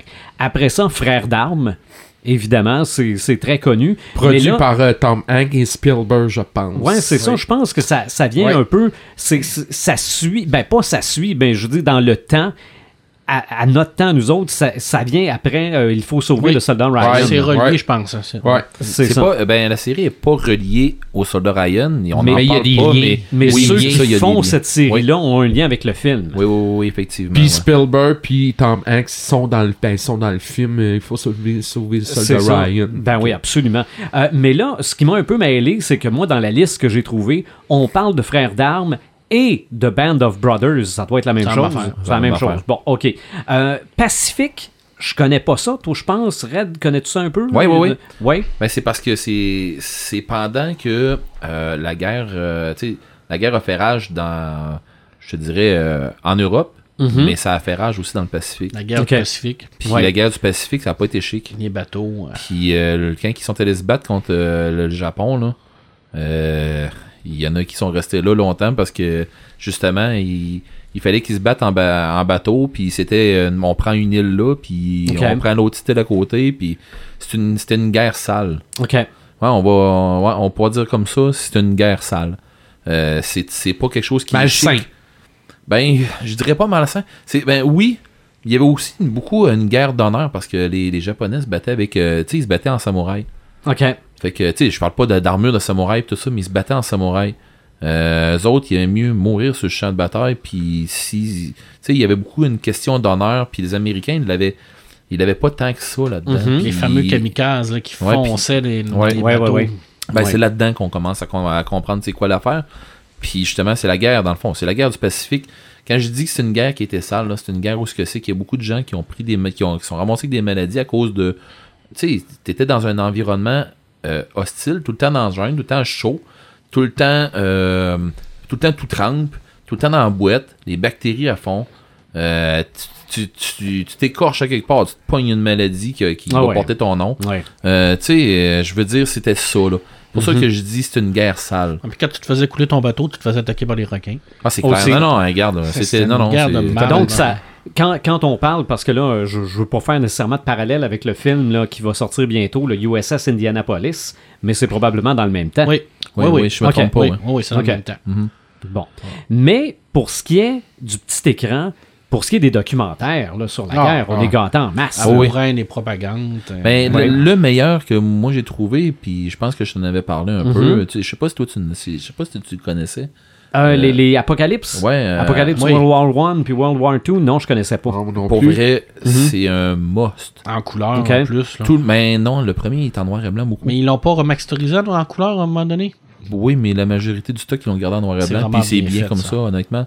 Euh, sérieusement, il y a beaucoup de, comme on dit, euh, ben, comme, comme tu viens de le dire à The Animator, c'est on est gâté question de documentaire, Ouais. mais si tu veux y aller avec le documentaire, je suis pas sûr, c'est pas euh, National Geographic qui sont en arrière de ça? Peut-être. ou un affaire de même. En tout cas, il me semble que j'ai déjà vu, euh, j'ai déjà vu quelque chose passer que puis j'ai- Mhm. j'ai vu National Geographic pas loin de, du nom de Apocalypse, euh, World War One, puis et tout.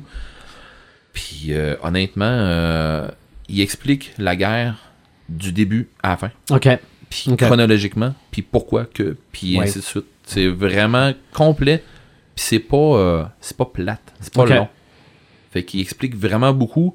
Puis moi, ça moi, ça m'a éclairci sur plein de trucs. Ok. Puis sérieusement, euh, À Radio-Canada, il en avait fait une bonne aussi, Amour, haine et propagande. là, Oui, oui, oui. Sur la Deuxième Guerre mondiale. là. Comment que la, la montée d'Islam, comment qu'il faisait au niveau de la propagande.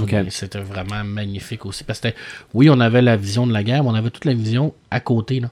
Tu sais, le- L'effort de guerre là, qui était demandé aux femmes, aux Mhm. enfants, puis qui avait une importance capitale. On le voit à l'intérieur de ça. Puis Ouais. c'était vraiment bien. Les affiches, puis les, les, les, petits- les épisodes de radio qu'ils faisaient. Puis, ben, le titre était là. Hein. exact.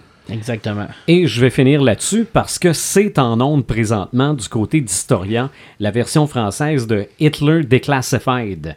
Euh, ça a l'air très très bon ça parce qu'on J'ai a pas écouté. Y a-tu quelqu'un qui C'est l'a ça, écouté des- dans- des- au micro des aussi, là? documents du, euh, du FBI qui ont été déclassifiés. Sur Hitler. C'est ça sur Hitler où on découvre que le FBI enquêtait sur une piste à l'effet que Hitler n'était pas mort. Finalement, c'était un chic type puis tout ça. Là. Euh, ça, je suis pas sûr. mais euh, avait Le- plein d'endroits pour sauver, puis plein Ouais. de, de, de, de, de, de- de tunnels cachés, puis euh, euh, des, des pays qui n'étaient pas censés être nazis, qui finalement l'auraient peut-être accueilli pareil. là. OK. Mais ça, euh, c'est Il y en a nommé un euh, président des États-Unis.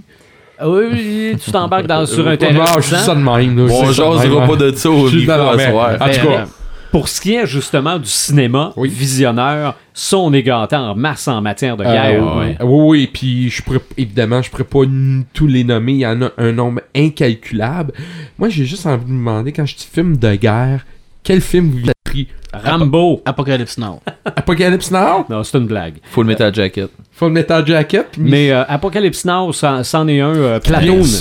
Platoon, Ok. peut-être. Platoon ouais. aussi. ouais. Apocalypse Now, pour moi, là, c'est comme Euh, euh, un incontournable. Euh. Born on the 4th of July, ça peut être un film de guerre, ça? Oui, ben oui. Ouais, Oui, oui. ok. C'est un film surtout sur l'impact de la guerre. Parce qu'on vit plus que ce que le, le- le- le personnage principal a vécu. Je dirais que Soldat Ryan, tu, tu poses la question, euh, visionnaire, ben- Soldat Ryan vient, vient presque ex aequo avec euh, Full Metal Jacket. Question, euh, le premier film qui, qui me vient en tête, question guerre. Là. Ouais, les deux me viennent pas mal ex aequo. En passant, euh, euh, Apocalypse Now, il y a un documentaire euh, qui a été fait dans les années 70 sur ce film-là, avec tous les problèmes que le réalisateur a eu avec les acteurs, les problèmes de budget, Ben, euh, les le- problèmes. Écoute, il y a eu des problèmes, puis ça en a fait un des meilleurs films. L'acteur principal a fait une crise de cœur sur le Ben, c'est ça, là. c'est. Francis Ford Coppola. C'était pas, c'était pas n'importe qui qui réalisait non plus, là. Euh, j'ai, séparé ça en trois thèmes, parce que, évidemment, il y en a un nombre incalculable. Je aller avec le premier thème, qui est la Première Guerre mondiale. On a à peu près 180 films de guerre sur la Première Guerre mondiale. Donc, je vais en sortir peut-être juste 5. C'est Ok? déjà pas si mal. c'est ça. Euh, le premier, c'est en 1918. C'est euh, Charlot Soldat avec euh, Charlie Chaplin. Ce qui est intéressant de ce film-là, c'est qu'il était fait en 1918, donc pendant la Première Guerre mondiale. C'était pendant. Pendant la Première Guerre mondiale. Donc, c'est quasiment un film biographique, Est-ce que c'était un film de propagande? proga- propagande, avec son côté burlesque, avec son humour, sauf qu'il s'inspirait beaucoup de ce qu'il voyait du film pour euh, faire ses propres films. Est-ce qu'on peut penser que ça pouvait être un film qui avait été fait tu sais, pour présenter aux forces qui étaient en, qui étaient en place? Peut-être aussi. pour. euh, Peut-être. tu sais, mais comme moi- pour euh, les alléger ça un peu, là. Ben moi j'ai l'impression que la guerre l'a inspiré à faire un film comme ça. Ok. Euh, L'autre film que j'ai, c'est euh, un film euh, français. Ben je sais pas si c'est français. La Chambre des officiers.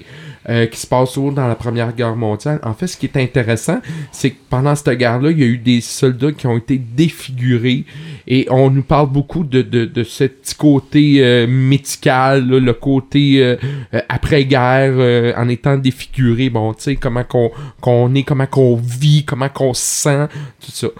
Euh, L'autre, c'est un film de Steven Spielberg. En passant, je ne les ai pas toutes vues. J'ai pris ceux que je trouvais les plus intéressants. Celui-là, je ne l'ai jamais vu. Cheval de guerre.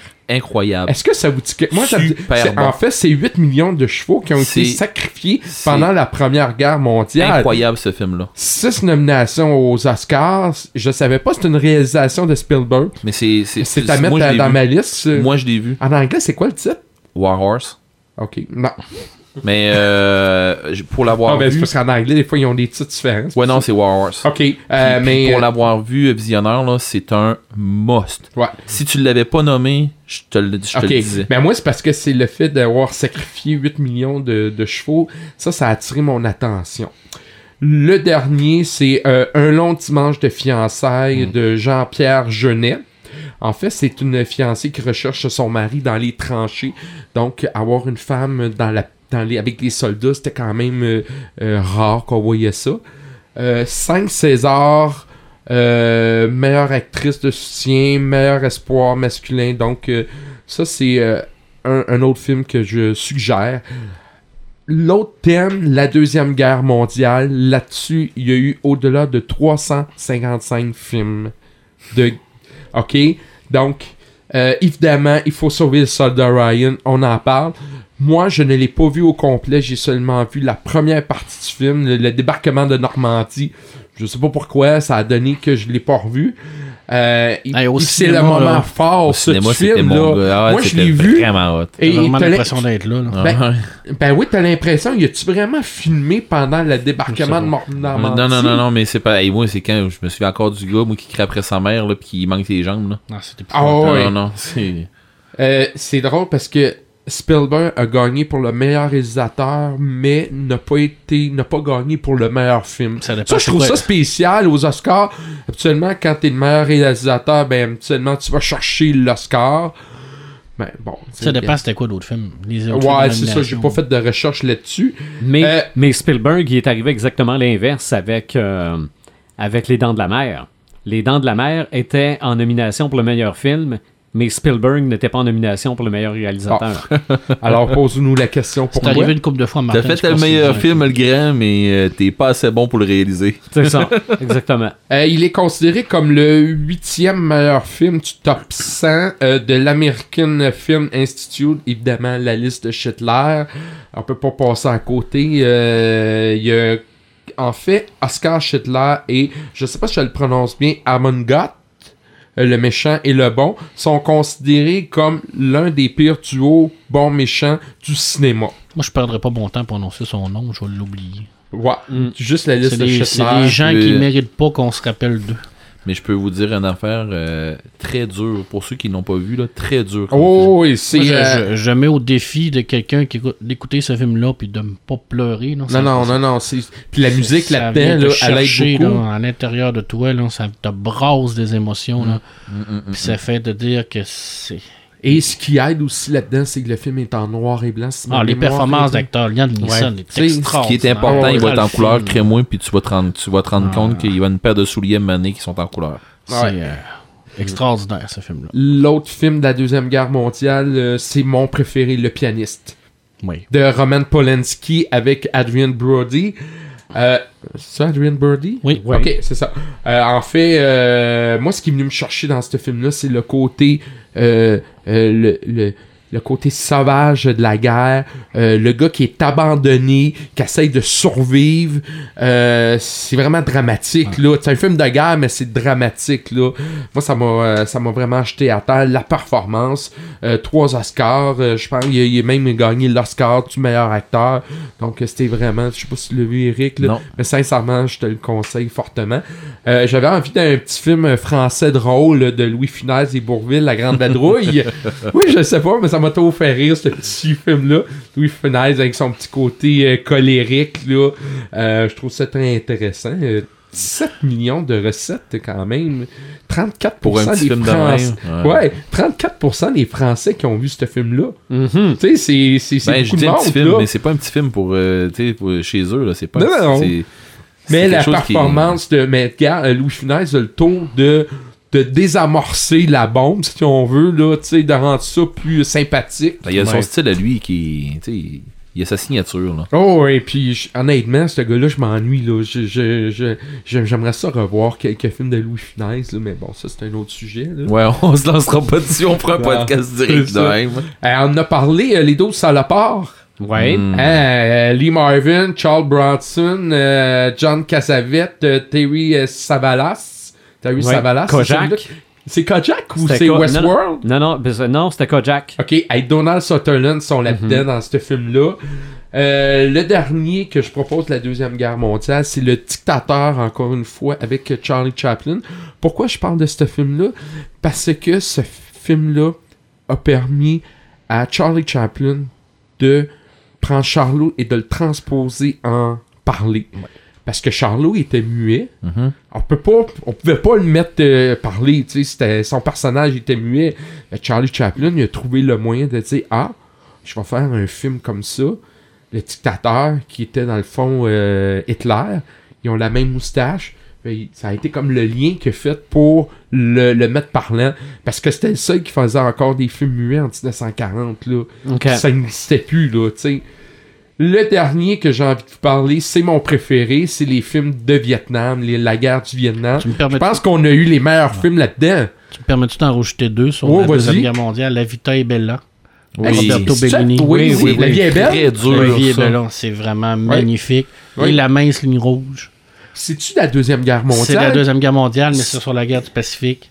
Mais ça, je C'est encore un Ah, extraordinaire c'était de pas. film. Ouais, ça, ça reste. C'est un film qui vient te chercher à l'intérieur. Et ce qui est intéressant avec la mince ligne rouge, c'est qu'il n'y a pas de personnage principal en tant que tel. C'est toutes des petites voix à l'intérieur des, des, des gens qui vont parler, puis qui vont finir par faire une voix commune qui va se, se parler de Ok. ce qu'ils ont vécu au niveau de la guerre. Et c'est extrêmement difficile. Comme tu le disais, la guerre du Pacifique a été difficile.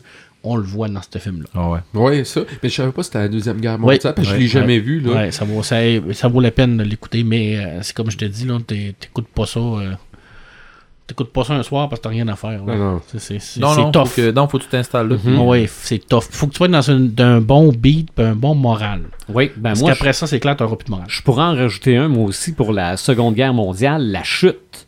Oui, Jeu La- du faucon? Non, juste la Non, chute. la chute. la chute. ok. C'est clair. C'est l'histoire de Hitler. Ben, de toute façon, à, à toutes les fois qu'on voit une vidéo sur Internet où Hitler se fâche sur quelque chose, c'est, ça vient de la chute. ça vient de ce film-là. L'individu, l'acteur qui tient le rôle de Hitler, à un moment donné, t'oublies que c'est un acteur. Ouais. Non, tu Tellement qu'il personnifie bien son personnage, là. Pour toi, là, c'est le film devient un documentaire Oui. sur Hitler, presque. Non, c'est c'est très très bon. Robert Carlyle l'avait joué aussi dans euh, Hitler, la naissance du mal. C'est possible. Une, une série, je pense, en 3 ou 4 qui était pas mauvais non plus, mais c'était vraiment la, la jeunesse d'Hitler, tandis que dans la chute, c'est les derniers moments. C'est ça, de- oui, il, est- il est déjà rendu euh, T'inquiète dans pas, en rajouter un. euh, le Fury. Je sais que tu l'avais mis dans Ouais, ton ben, top sur ouais. Internet. Tu l'avais mis sur ton top sur Internet. Et quand ils ont fait euh, le tournage de ça, là, ils ont- sont allés voir des gens qui faisaient. euh, en tout cas, ce que j'ai compris puis ce que j'ai lu, ils sont allés voir des gens qui faisaient euh, des de la tactique militaire pour les tanks. Parce que les Sherman puis tout ça, là, comme, ça comme ils se plaçaient puis tout, Ouais. euh, c'est pas c'est pas des moves à la con là, faites pour les films tout ça là. C'est de même que ça marchait puis de la manière qui euh, tu sais quand euh, on voit à un moment donné les Panzers qui sont cachés là puis qui ils flinguent le premier Sherman là. Quand ils flinguent le, le premier, c'est pas pour rien. Après il ça, ils se déniaisent puis ils flinguent le dernier là. Quand ils tournent autour là, pour essayer de le frapper en arrière parce que c'est la seule place qu'ils peuvent percer le blindage. Ah oui, Ah, mais sont- ils, se ils battaient vraiment contre des, des, des, des, des tanks qui étaient plus forts qu'eux. là. Oh oui, Ouais. puis sérieusement là, ce film là, c'est un chef-d'œuvre parce que C'est intense, c'est très intense. Ben, c'est ça, puis ça amène un point de vue qu'on voit pas tout le temps. On voit souvent des films, des, des films de guerre sur l'infanterie Ouais. ou euh, sur l'aviation. euh, Mais sur les tanks, non. euh, T'en vois pas souvent. À l'intérieur même. Parce Ah non, que, hey, puis- écoute, son puis 4 celui-là, à là. l'intérieur. là. Celui-là, là, il, il se On aurait, là. on aurait pu mentionner aussi, j'en avais deux ici, Martin? Inglorious Bastard.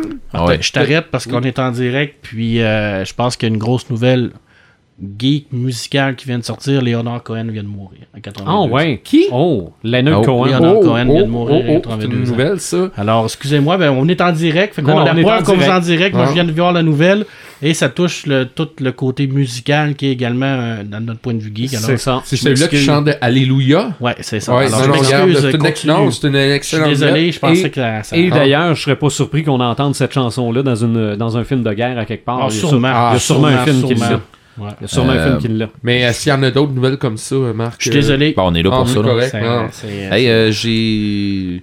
On s'était dit qu'on prenait peut-être pas les commentaires, mais Ouais. on en a un commentaire. Ouais, J'ai vu, euh, hein? PA, j'ai Ouais. PA qui dit que, euh, ben, pour dans ton cas, à toi, euh, de vision, euh, pas visionnaire, mais euh, les animateurs, euh, Generation Kill, OK. Génération Kill, ou je sais, en tout cas, je sais Ouais. pas comment le prononcer là. Ouais. Mais c'est une série de- sur la guerre qui est plus contemporaine.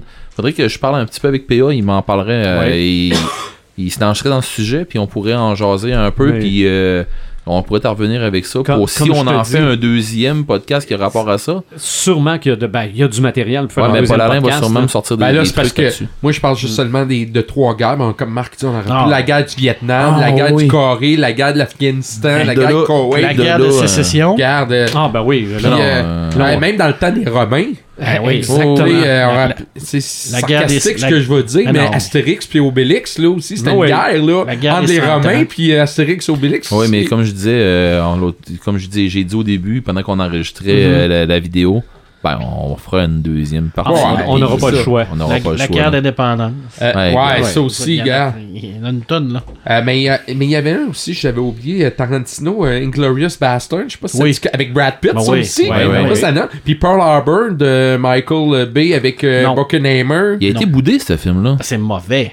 Non, mais il été. ouais, Ben, mais- parce que Ben Affleck, je suis C'est là-dedans. ça, c'est avec Ben Affleck, ouais. Non, non, mais honnête, c'est parce que c'est un, c'est genre de romance euh, guerrière. euh, Pepperman, Ça doit, t'as être, ça doit être la faute à. Ben Affleck encore. Ça doit être sa faute à lui. Au petit pit, il a les épaules, il a les épaules larges, Ben Affleck. Non, non, mais honnête. Il est mauvais, mais. S'il y a quelqu'un qui a aimé ce film-là, dites-moi-les. Mais Euh, Expliquez-moi les raisons parce que c'est mauvais en jury. Ben, c'est pas mon préféré. La seule affaire pourquoi que moi, je- je le déteste pas, je pense que c'est un des seuls films qui relate pas mal ce qui s'est passé. Le Torah, Torah, Torah, je crois également qui est sur la. Ah oui. Ouais, ouais, ouais, mais moins, moins un gros budget. C'est plus vieux un peu aussi. Ouais, mais c'est ça, puis c'est moins un gros budget, pis tout ça. Ouais. Mais question, un gros budget, puis tout, là, ouais, peut-être que ça en est un top, là. Mais, Ben, Buckenheimer puis Michael Bay, c'est sûr, tu t'attends à ce que ça soit euh, explosif. mais je dois dire Mhm. que, mais je dois dire que je suis d'accord avec Pepperman. Question acteur. Puis c'est pas à cause de Ben Affleck, mais question, Ouais. question, pas casting, mais question générale du film, à part Ben, Mais- mais les Michael- effets spéciaux de la guerre. Écoute, Michael Bay, pas, c'est pas un réalisateur qui est, qui, est, qui est doué pour diriger des acteurs. C'est un Ben, il- gars qui va faire des films d'action. c'est un Mhm. patriotique. Ouais, très patriotique. Là. Il est Mm. très américain puis c'est très extravagant. Euh, je vais terminer avec les films euh, de la guerre du Vietnam. Évidemment, on a Platoon avec euh, le réalisateur Oliver Stone.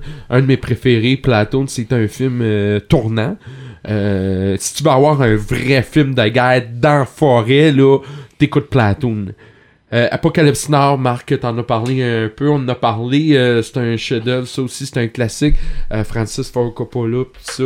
Rien que la scène finale là, avec la musique de The End, The Doors. là. Ouais. C'est une scène d'anthologie. Puis la fameuse scène du soleil, euh, coucher de soleil avec euh, Le l'hélicoptère qui se promène. l'odeur du, l'odeur du napalm le matin, là. Il n'y a rien petit de déjeuner. le petit déjeuner, là, écoute. Euh, notre ami français qui nous dit une autre série sur la guerre, euh, la guerre du Vietnam, L'Enfer du Devoir. OK, oui. Moi, je connais pas ça personnellement, celle-là, je la connais plus. pas, mais merci euh, Seb, euh, ça va nous faire Je plaisir. prédis, de... euh, je prédis une série Netflix dans pas long sur la deuxième guerre ou la première. là. Mhm. C'est clair, ça va pogner. hein. Et euh, l'autre, euh, je poursuis avec le fameux euh, Good Morning Vietnam. Ah, ben oui, avec ben oui. euh, le regretté euh, Robbie Williams. Ouais. Euh, ça aussi, euh, d'ailleurs, c'est euh, euh, ce film-là, dans le fait, c'est une histoire vraie. Euh, ça en a un petit côté humoristique. Euh, Pas humoristique, mais genre. c'est parce qu'il fait des imitations. Ah, ça Ouais. désamorçait un peu le. Ouais, c'est c'est ça, c'est ça, c'est ça. C'est ça, mais euh, le- l'establishment aimait pas ça ben ben. Non. Non. Non, Mais parce qu'il fallait faire des films qui nous montraient à quel point il était. C'était des. Non, non, mais je veux dire, même pour le personnage, Ouais. les, les gens, le- les, les hauts gradés l'aimaient pas ben ben. Parce Non, qu'il non, faisait non. pas la guerre. C'est ça, mais il, il faisait... il- Ben, il ça. désamorçait justement. Les autres, ils essayaient de faire des chiens de guerre, puis c'est pas, ce- c'est pas ça que lui C'est ça, lui se moquait complètement des, euh, des hauts gradés. Puis les gens de, de l'armée écoutaient le vrai. euh, C'était. euh, attends, c'est Adrian euh, Gorner qui. Les gens écoutaient vraiment ça là, dans l'armée. là. Il y avait vraiment une station de radio, puis ils l'écoutaient vraiment. Là. T'avais-tu le choix d'écouter d'autres choses? Non, t'avais juste Bon. ça. T'avais juste ça. Euh, né un 4 juillet, le meilleur film selon moi de, de Tom Cruise en tant qu'acteur. Oh, ok. Euh, non? Rain Man.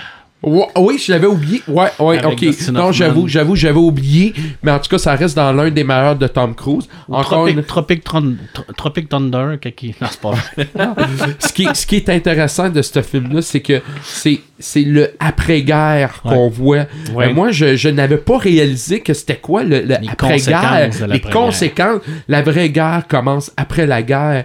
Et Oliver Stone, dans ce film-là, l'explique très bien.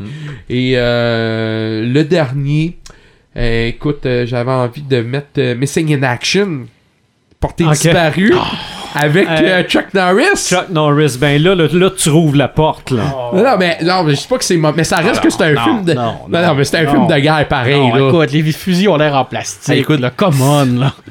Mais On c'est que... tombera pas dans Rambo en plus. là. Mais, C'est mais c'est ça, ça. C'est drôle, hein, parce que le film a été fait après Rambo. Oui, oui, ben c'est... c'est, Moi, je euh, pensais que c'était le contraire. Je pensais que Rambo s'était inspiré de ce film-là. Non, non, mais Pour- ça, ça, on arrive à, à toute une époque, là. Oui. Avec, justement, Rambo, avec Commando. Oui. Euh, non, non, il y en a eu un paquet, là. Matrix, Commando. là. Ah oui, oui. Un carnal, là. Ah oui. Aiguise-moi ça. Non, ça c'était dans Predator, aiguise-moi ça. Mais, mais ça, ça, ça, là, on tombe dans le patriotisme américain Oh, euh, oui. solide. là. Surtout Commando. Ah ouais, Rambo aussi. Ouais, ouais. Non, Non, mais sauf que Rambo, il y avait un, un- un petit côté psychologique également sur les La conséquences de la souffrance. guerre. Oui, ben, la souffrance? ben, le, le Ouais, le premier, le puis, euh, premier oui, était basé premier. sur un livre. Mais Oui. le- oui, oui. C'est pour ça que- Tout à l'heure, il y a beaucoup de films. Là, les, Ah oui. beaucoup de films que tu as nommés là sont, sont tous basés sur des romans. C'est pour ça, ça. que j'ai mis seulement le premier Rambo parce que c'était le seul qui était vraiment euh, euh, sérieux, qui Non, non, était après vraiment ça, euh, le 2 ça, puis le 3 tombe dans le le 4 burlesque, là. Surtout le troisième en Afghanistan quand il se bat contre l'armée tout seul là. Ah, moi, à mon Ouais. goût, le 1 s'écoute encore bien. oui, ouais. oui, effectivement. Mais Euh, il est très années 80. là. Oh, moi, on s'en Ah, sacre la un peu. fameuse Rendu- réplique, Quand là, ça, euh, on s'en sacre un peu. Là. La fameuse réplique, hein, lui puis son général, là, quand ils sont en avant de l'armée, puis que le général, il dit Qu'est-ce qu'on fait? Ben, on peut pas les entourer quand même. Ah, J'aurais pu euh, mentionner euh, la chute du faucon noir, Rescue Da avec Kristen Bell, euh, Hamburger Hill, tu nous as parlé, Marc, Ouais, Hamburger ouais. Hill. Nous étions soldats avec euh, Mel Gibson. Ouais. Et présentement, il y a un film de guerre à l'affiche que je recommande. Ben, que, en fait, je l'ai jamais vu, mais les commentaires sont bons. C'est euh, Aksha Rich de Mel Gibson et Andrew Garfield. Et moi, je pense que ce film-là va faire oublier le Spider-Man dans Pourquoi? Garfield. Pourquoi? Il était très bon, le Spider-Man dans Guggenfield. C'était The Amazing Spider-Man. C'était le vrai Spider-Man. Moi, en tout cas, Le Spider-Man moi, je préférais Tobey Maguire les- avant. Non, non, mais c'était le Spider-Man avec les lanceurs de toile qu'il avait fabriqué. Ouais, les yeux blancs. Le Ouais. Spider-Man avec les yeux blancs. C'était le Spider-Man comique, le jeune, le lycéen. Ouais. C'était le vrai Spider-Man. Ça veut C'est dire que le le reste ça veut était dire Tom mauvais. Holland, c'est pas le vrai? Ben, au moins, il y a des lanceurs de toile, là. Ça, on- là. On entre dans un autre sujet. On Mais la euh, guerre, on là. pourrait. euh, oups, Ben, on est en train d'en faire une. Ouais. Mais euh, dans- on reste de notre bord de la table?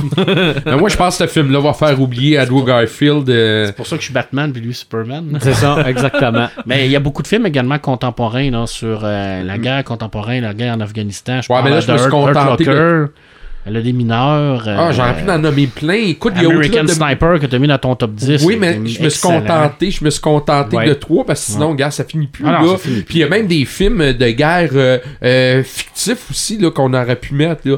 Mais là, regarde, euh, je- moi je n'ai je n'ai Ouais. nommé pas mal. On est parti pour un podcast de deux heures. Eh, Je vous l'avais dit qu'il y non, avait plusieurs parties à celui-là. Fait que je te mets un peu de pression, euh, Red the Gamer. Check-moi bien. Ouais. Fait Parce que- que... les jeux de guerre, il y en a en masse. Ouais.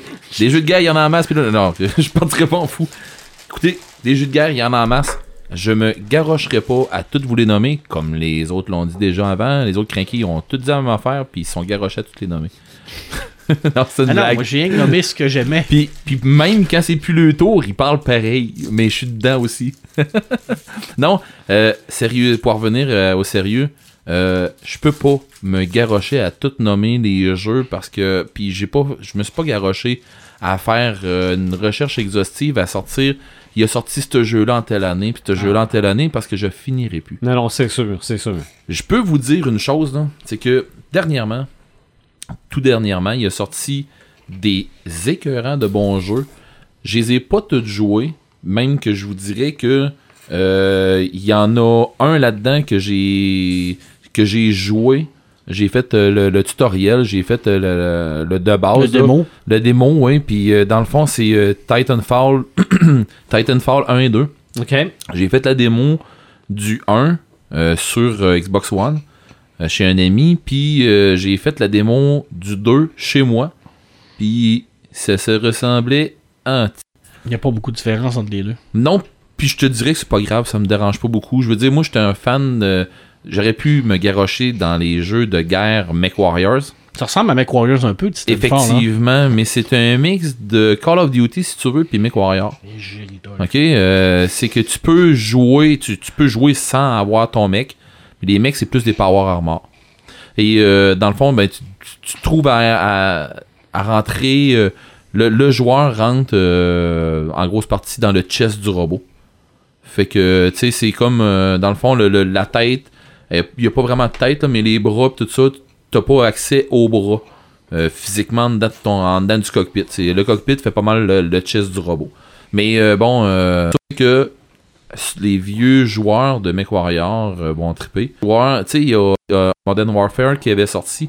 Euh, Puis je suis pas certain s'ils ont pas euh, récupéré des passes, euh, des sauts, puis des affaires de même, puis du gameplay, on va dire, sur peut-être dans le fond de Modern Warfare. Je pense qu'ils ont ramassé du stock, puis ils l'ont adapté dans Titanfall.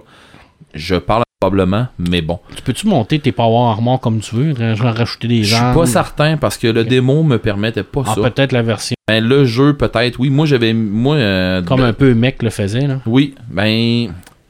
Mais je te garantis pas. Ok. Là.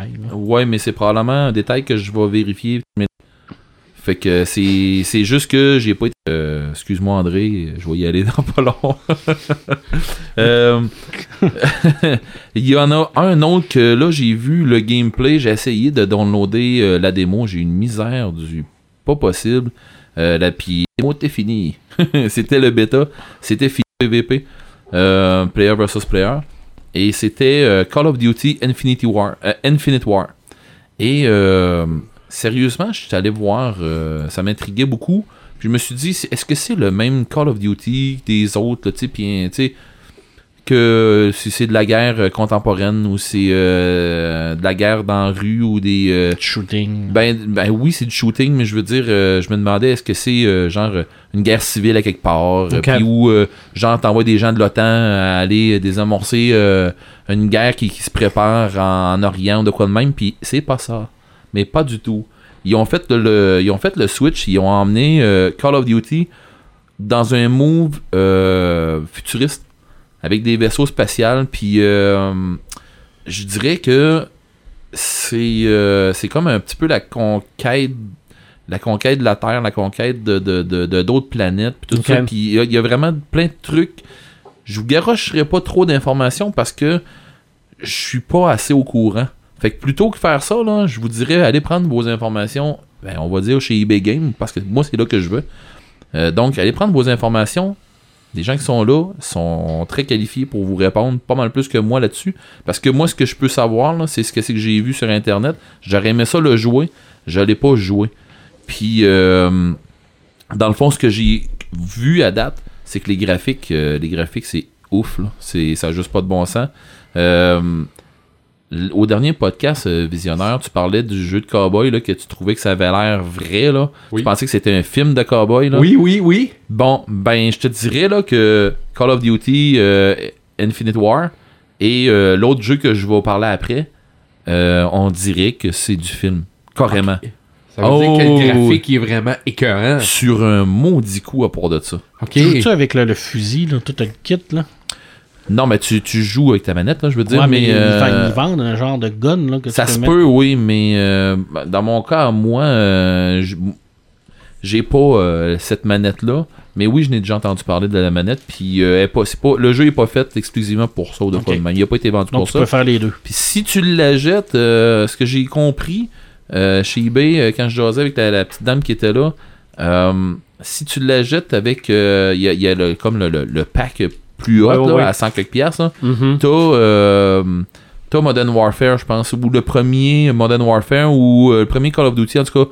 T'en as un, t'as un vieux euh, Call of Duty euh, Ouais. avec qui vient avec. C'est ça, mais un remaster. Ouais, un remaster, ouais, je pense Ouais. que oui, puis ça vient intéressant le- beaucoup là. Je me rappelle pas c'est lequel, mais c'est le plus populaire de la gang. là. Ben c'est ça, puis Mm. c'est un must que, que, que ben du monde font. Là. Ils sautent, puis ils, ils la jettent plus haute, puis ils en ont, ils en ont deux. Euh, puis il y a, euh, faut, faut pas que faut pas que je l'oublie, là. Euh, Battlefield 1, qui, qui Mhm. s'appelle le Ça, c'est le Battlefield 1. film. Ben, en Non, c'est un jeu. Le Ah. jeu. Ok, Ouais, c'est pas un inspiré film. qui ont fait le film. Non. Ça n'a aucun rapport. que Non, tu- toi- si tu t'en vas taper Battlefield sur Internet, sur YouTube, Tu vas tomber tu sur le jeu. que c'est un film, mais c'est pas un film. Ce que tu vois en gameplay, c'est ce que tu c'est ce que tu vois là, puis tu penses que c'est de la cinématique ou que c'est un film, c'est ça que tu vois pendant que tu joues. Ok. Fait que pour, pour dire de même là, que tu le visionnaire, t'es pas un gamer, Non. tu ferais un méchant saut à, à voir ça. Sérieusement, c'est vraiment euh, c'est Tu vraiment m'arriverais avec vraiment- une surprise. Là, puis Oui, je te dis, non, tu m'arrives avec une bande-annonce de film? Ouais, puis Ok. Puis pour vrai, on te le dirait pas. T'arriverais pendant qu'on joue. Tu t'organises, tu sais, on s'organise pour, pour pas que tu te rendes compte qu'on joue. Puis. Hey, vous écoutez un film? C'est ça. Ben, vous- c'est vous ça. regardez quoi, là? c'est ça, pour Ah, regarder ouais, quel film? Ah non, c'est vraiment hot, là. Ok. Tu sais, à un moment donné, tu te rends bien compte qu'il y a de l'animation, Ouais, même, mais Ouais, euh, à un moment donné, tu pourrais te poser la question c'est qui les acteurs?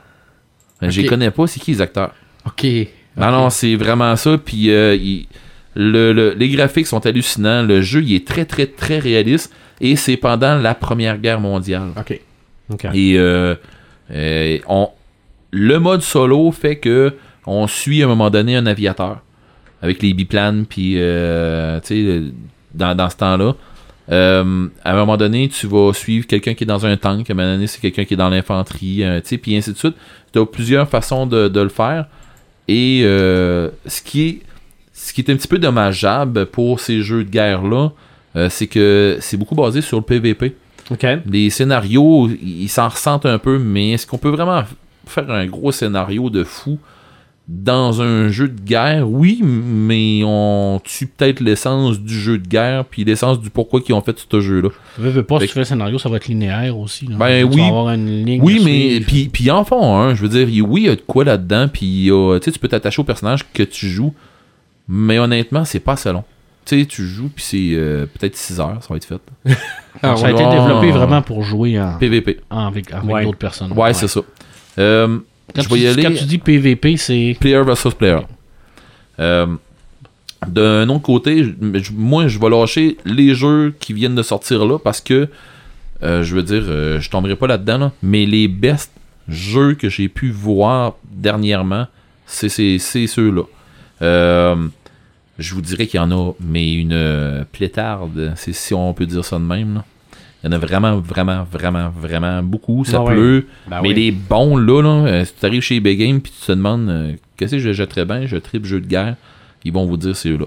Moi, j'ai déjà joué à Rainbow Six, je pense, de Tom Clancy une fois. Ouais, sûrement, ouais. C'était C'est ouais, c'est- c'est très pointu. C'était euh, ouais, ouais. vraiment tactique, là, d'aplomb. Là. Je vais aller avec mon top 3.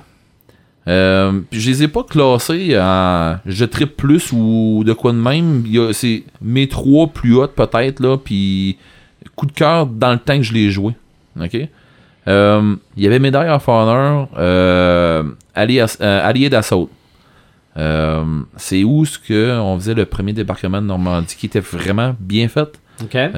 Qui se passait, tu sais, c'est avec les dates, ça arrivait, les événements qui arrivaient pendant la guerre, pendant les dates, on les faisait, les gros événements. Puis pour le temps, c'était très bien fait.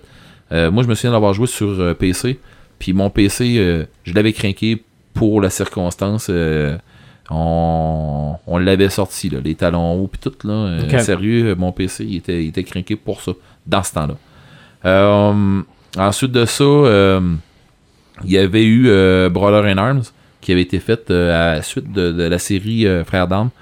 Euh, sérieusement, c'est un jeu justement que Manny a pogné. Ça a pogné un petit beat que tu avais de la tactique. Là, tu pouvais faire bouger ton unité. Tu pouvais leur faire faire de quoi. Tu pouvais dire à ton unité tire là, fais du suppressive fire pendant que moi je vais, je vais contourner les, nazis. Je vais faire, tu sais, oui, tu pouvais faire de quoi. Puis là, on, commençait à croire à une jouabilité qui était beaucoup plus. euh, euh, qui- nous amenait, commençait à nous amener à un autre niveau. Euh, ensuite de ça, puis il y avait eu aussi d'autres expansions, dont Hell Highway, qui était, qui était assez euh, violent aussi, qui t'amenait d'autres missions, puis ainsi de suite. Euh, dans ce temps-là, euh, quand j'avais joué à ça, on n'avait pas tant de jeux pour faire du PVP. C'était pas. euh, fait que les scénarios, ils étaient complets, puis t'avais du, des maps à faire, euh, ensuite de ça, euh, le autre jeu qui m'a accroché beaucoup, c'est moins euh, dans le temps de la Deuxième Guerre ou de la Première Guerre, mais c'est euh, Tom Clancy's The Division. Euh, ça nous amène à une guerre qui pourrait arriver dans notre monde là, maintenant. La, la- la guerre, comme il l'annonce là, là, c'est demain. Ok, euh, dans le jeu, euh, ce qui se passe, qui déclenche tout ça, c'est que euh, il y a euh, il y a des terroristes qui ont infecté des billets de banque au Black Friday. Qu'est-ce que ça fait, vous pensez? Tout le monde tombe malade. Tout le monde est contaminé. Tout le monde est contaminé, puis à un moment donné, ben, il y a des agents dormants qui sont la Division et qui sont là pour euh, arrêter du monde qui euh, fout la merde, puis dans le fond, nous, on, on joue euh, la, la Division, et euh, c'est un jeu qui joue coopératif, tu peux faire du mode PVP, il y a une map pour le PVP, mais c'est beaucoup coopératif, tu peux te faire des unités avec des gens, tu peux jouer avec un casque comme celui que je porte présentement. C'est un Euh, open world? C'est un, non, tu joues à Manhattan. Ok. Fait que oui, c'est un open world, mais à Manhattan. Fait que tu vas te promener partout. Il y a des zones, plus que tu te promènes loin, plus que t'es dans des places qui c'est plus c'est plus fort, puis tu te pètes la gueule plus vite. Fait que, euh, tu sais... euh, mais le jeu, il est très, très, très, très bien fait. Euh, Tu pars, tu, montes ton personnage. C'est vraiment des très beaux... c'est... Techniquement, graphiquement, c'est très bien fait. Ça t'amène... une façon de penser différente parce que justement, c'est quelque chose qui pourrait nous arriver là. Qu'est-ce que tu vas faire? C'est, ça t'amène peut-être un- une petite pensée, là, mais tu l'oublies assez vite quand que faut que tu tires le méchant au bout, de- au bout du corridor. Mais tu te bats dans un centre d'achat où il y a des TV qui sont couchés sur le côté, puis euh, tu, tu, tu- te caches en arrière d'un, divan ou euh, d'un comptoir à cosmétiques, puis tu sais, c'est toutes des affaires de même. là. La guerre urbaine. Oh, oui, oui, oui. C'est, euh, assez violent. Puis il y a des gens là-dedans qui se ramassent à faire, euh, à faire du, du cleaning là, maison. là, genre. Euh, une gang de pompiers qui ont, des, ils ont le truc de pompiers. Puis eux autres, ils s'en vont euh, flammer, fa- faire enflammer tout le monde qui, qui, qui sont infectés. Puis ainsi de suite. Fait que nous autres, faut qu'on se batte contre ça. Mais quand il t'en arrive une, unité de ça, là, euh, tu tripes pas. Là. Puis euh, tu sais, le jeu, il est fait. euh, il est fait pour te mettre sur un stress puis tout ça. Euh, comme je disais, moi, euh, j'avais fait mon top pas trop futuriste parce que sans ça, je me serais garoché. euh, tu sais, Non, pas non, trop futuriste plus, pas trop, c'est ça. Je voulais pas trop le faire en me garochant d'un bord puis de l'autre. C'est Fait ça, que, t'es pas embarqué dans le board game non plus. Là. non, mais le board, ben c'est ça. Ça, là, je passe les jeux vidéo. C'est tout ce qui, c'est tout ce que j'ai à dire là pour les jeux vidéo. J'en aurais à dire là, mais je, je vais me, je vais m'arrêter là. Euh, question board game, j'ai fait un petit tour vite fait euh, de, ma, de ma part à moi, ce que je connaissais, puis euh, j'ai contacté Sébastien Boucher du Cerbère. Sébastien, euh, j'ai demandé est-ce que c'est quoi dans ce temps-ci qui est hot en jeu? C'est mais c'est quoi que tu vas conseiller aux gens en jeu de guerre si les gens, les gens veulent, veulent se ramasser des bons board games de guerre? Et euh, c'est sûr que moi, en partant, j'avais déjà Access Analyze. Ah ouais. Euh, ouais, le classique, là. Puis je te dirais, je pense, la deuxième édition avec des nouvelles règles. En tout cas, euh, L'édition Pacifique est, est très difficile. le- ben, moi, c'est ce que j'ai joué. Je l'ai, moi, Puis euh, Pacifique, on a trippé, là, puis on a, on a passé un après-midi un, un 5 heures de game euh, à tripper. Là.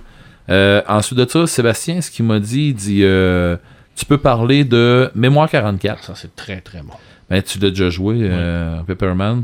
Heroes of Normandie. Je connais pas. C'est pendant probablement le débarquement, hein, j'imagine. J'imagine. C'est- tu sais, dans Access et Allies, là, ils ont fait une version Débarquement de Normandie. Oui. Une version que tu peux jouer, mais c'est beaucoup plus rapide que la version, là. Et c'est vraiment bien fait. Ouais, ouais. Ouais. Puis euh, Sébastien m'a mentionné que Heroes of Normandy, il, y avait une- il pouvait avoir une possibilité d'extension pour si tu voulais rentrer du Cthulhu là-dedans. Oh, ouais. Ouais, Ok. fait que. euh, Toulouse pendant le débarquement de Normandie. ben, Comme ça, on en avait besoin. C'était pas assez difficile. En tout cas. T'avances et subitement, il y a des tentacules qui sortent du sable. Et tout à coup, tu commences à vouloir débarquer de l'eau, puis il te ramène dedans. Mhm. Euh, il y avait Wings of War aussi, qui avait. C'était un jeu de miniature. Avant ça, ça s'appelait euh, Wings of Glory. Et euh, la compagnie a viré faillite, puis a été rachetée, puis ça, ça, ça s'appelle maintenant Wings of War. euh, à ce que Sébastien me parlait. Parce que moi, je connaissais Wings of Glory, puis finalement, ça s'appelle Wings of War maintenant. Et euh, c'est un jeu de miniature. Tu, tu fais de la bataille aérienne avec euh, des biplans, puis des affaires comme ça. Ben, en tout cas, euh, ce que j'ai pu voir à date, là, c'était pas mal ça. Puis euh, ça a l'air à être. euh, tu sais, c'est un peu ce qui- le premier jeu qui est sorti après. euh, tu sais, qui, avait sorti avant. c'est quoi C'est Star Wars. le, le jeu de miniature pour les vaisseaux, là. euh, le nom Ah, c'est c'est pas X-Wing? C'est-tu X-Wing? X-Wing Rug, quelque chose?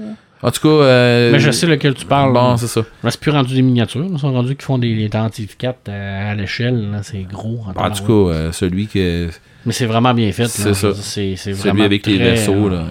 Fait que euh, pour le board game, c'est pas mal ça. Euh, pour ce qui c'est qui est de GN, j'ai vu beaucoup de GN qui se sont essayés.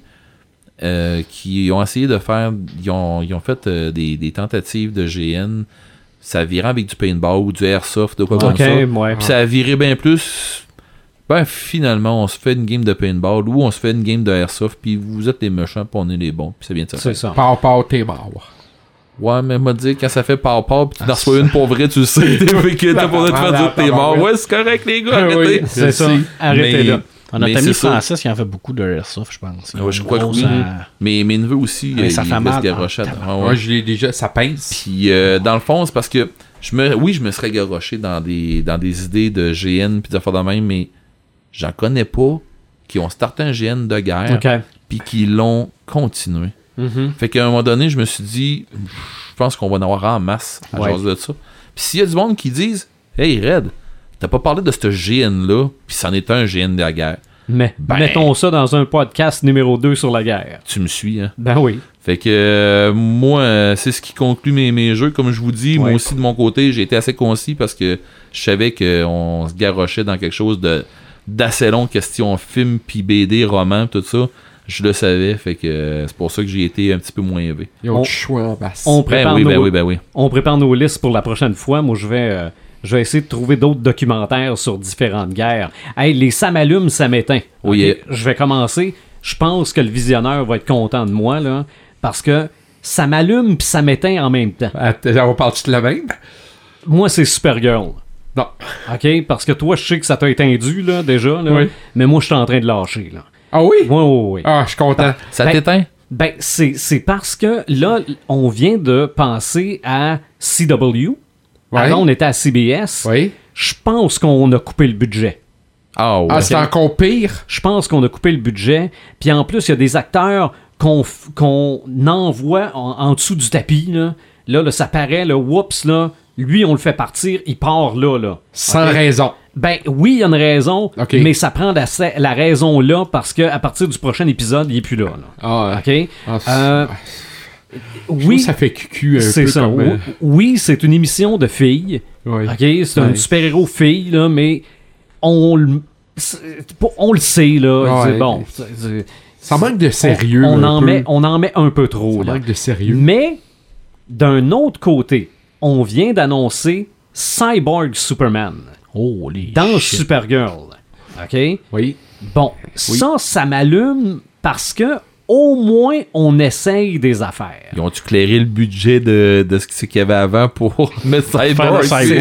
ça? Ouais. Parce que euh, celui qui tient présentement le rôle du patron de l'agence, C'est lui? c'est Hank Henshaw.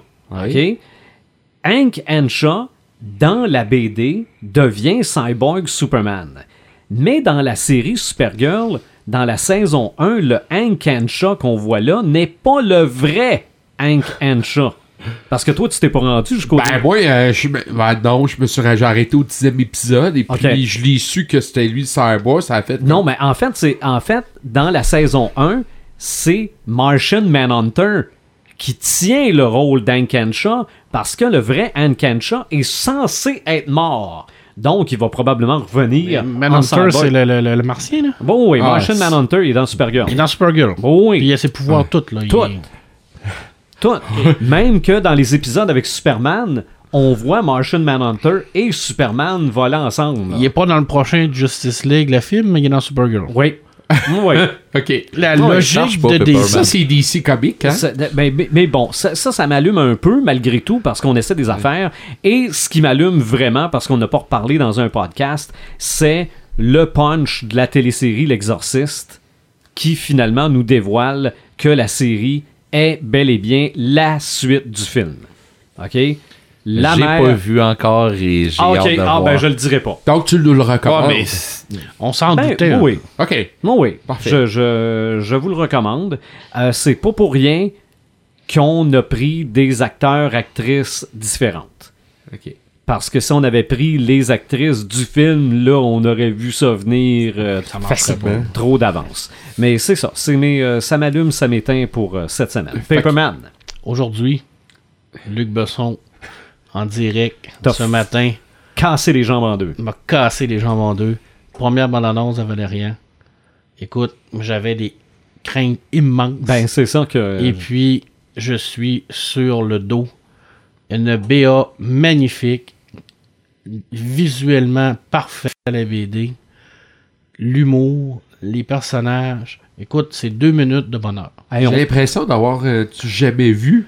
On- Ben, on- Valérian en BD, c'était du jamais vu, donc faut que ça soit du jamais vu. Ben, Et bon, les gens maintenant qui me disent que ça ressemble au cinquième élément, c'est vrai. je vais vous expliquer un petit truc. Le cinquième élément, à la base, Messer, qui est le dessinateur de, de Valérian, a travaillé dessus avec Moebius. Et c'est une façon de Luc Besson de rendre un hommage à Valérian. Alors oui, mais c'est plus le cinquième élément qui ressemblait à Valérian, et c'est pas Valérian qui ressemble au cinquième élément. OK, on met ça en, en- en contexte, là, parce que Luc Besson, Valérian, pour lui, c'est- excessivement important. Ça a été son inspiration. c'est comme, ben oui, ça a été inspiration d'un paquet, paquet de monde. Là. Et oui, il y, a des- y a- il y a- il y a beaucoup de ressemblances, mais c'est normal parce que c'est des, c'est des univers qui se chevauchent. Et honnêtement, si le film ressemble aux deux minutes qu'on a vues là, là écoute, Ça va être un must. c'est un On, must, là. on réussit même à nous faire, à nous faire oublier l'enchanteresse de l'escadron suicide. C'est-tu elle qui joue Ben là-dedans? oui. Ben oui. Ben Ouais, oui. Tu l'avais pas remarqué? Pas en tout. Ben ouais, oui. puis tu l'oublies vite. tout. Là. Non, non, écoute. Elle est on- blonde de toute façon, là, mais bon. euh, Ouais, ça, normalement, elle est rousse, là, euh, Laureline, mais en tout cas, ça, c'est des petits détails. Bon. On commencera pas à chialer. Non, non. euh, La teinture, Ah. Marc, la teinture. Ah, ouais. avait l'air à bien porter son costume. Ouais, mais de toute façon, les couleurs, là, euh, mes airs, oui. Surtout le bout de tout ce qui sont sur la plage, là.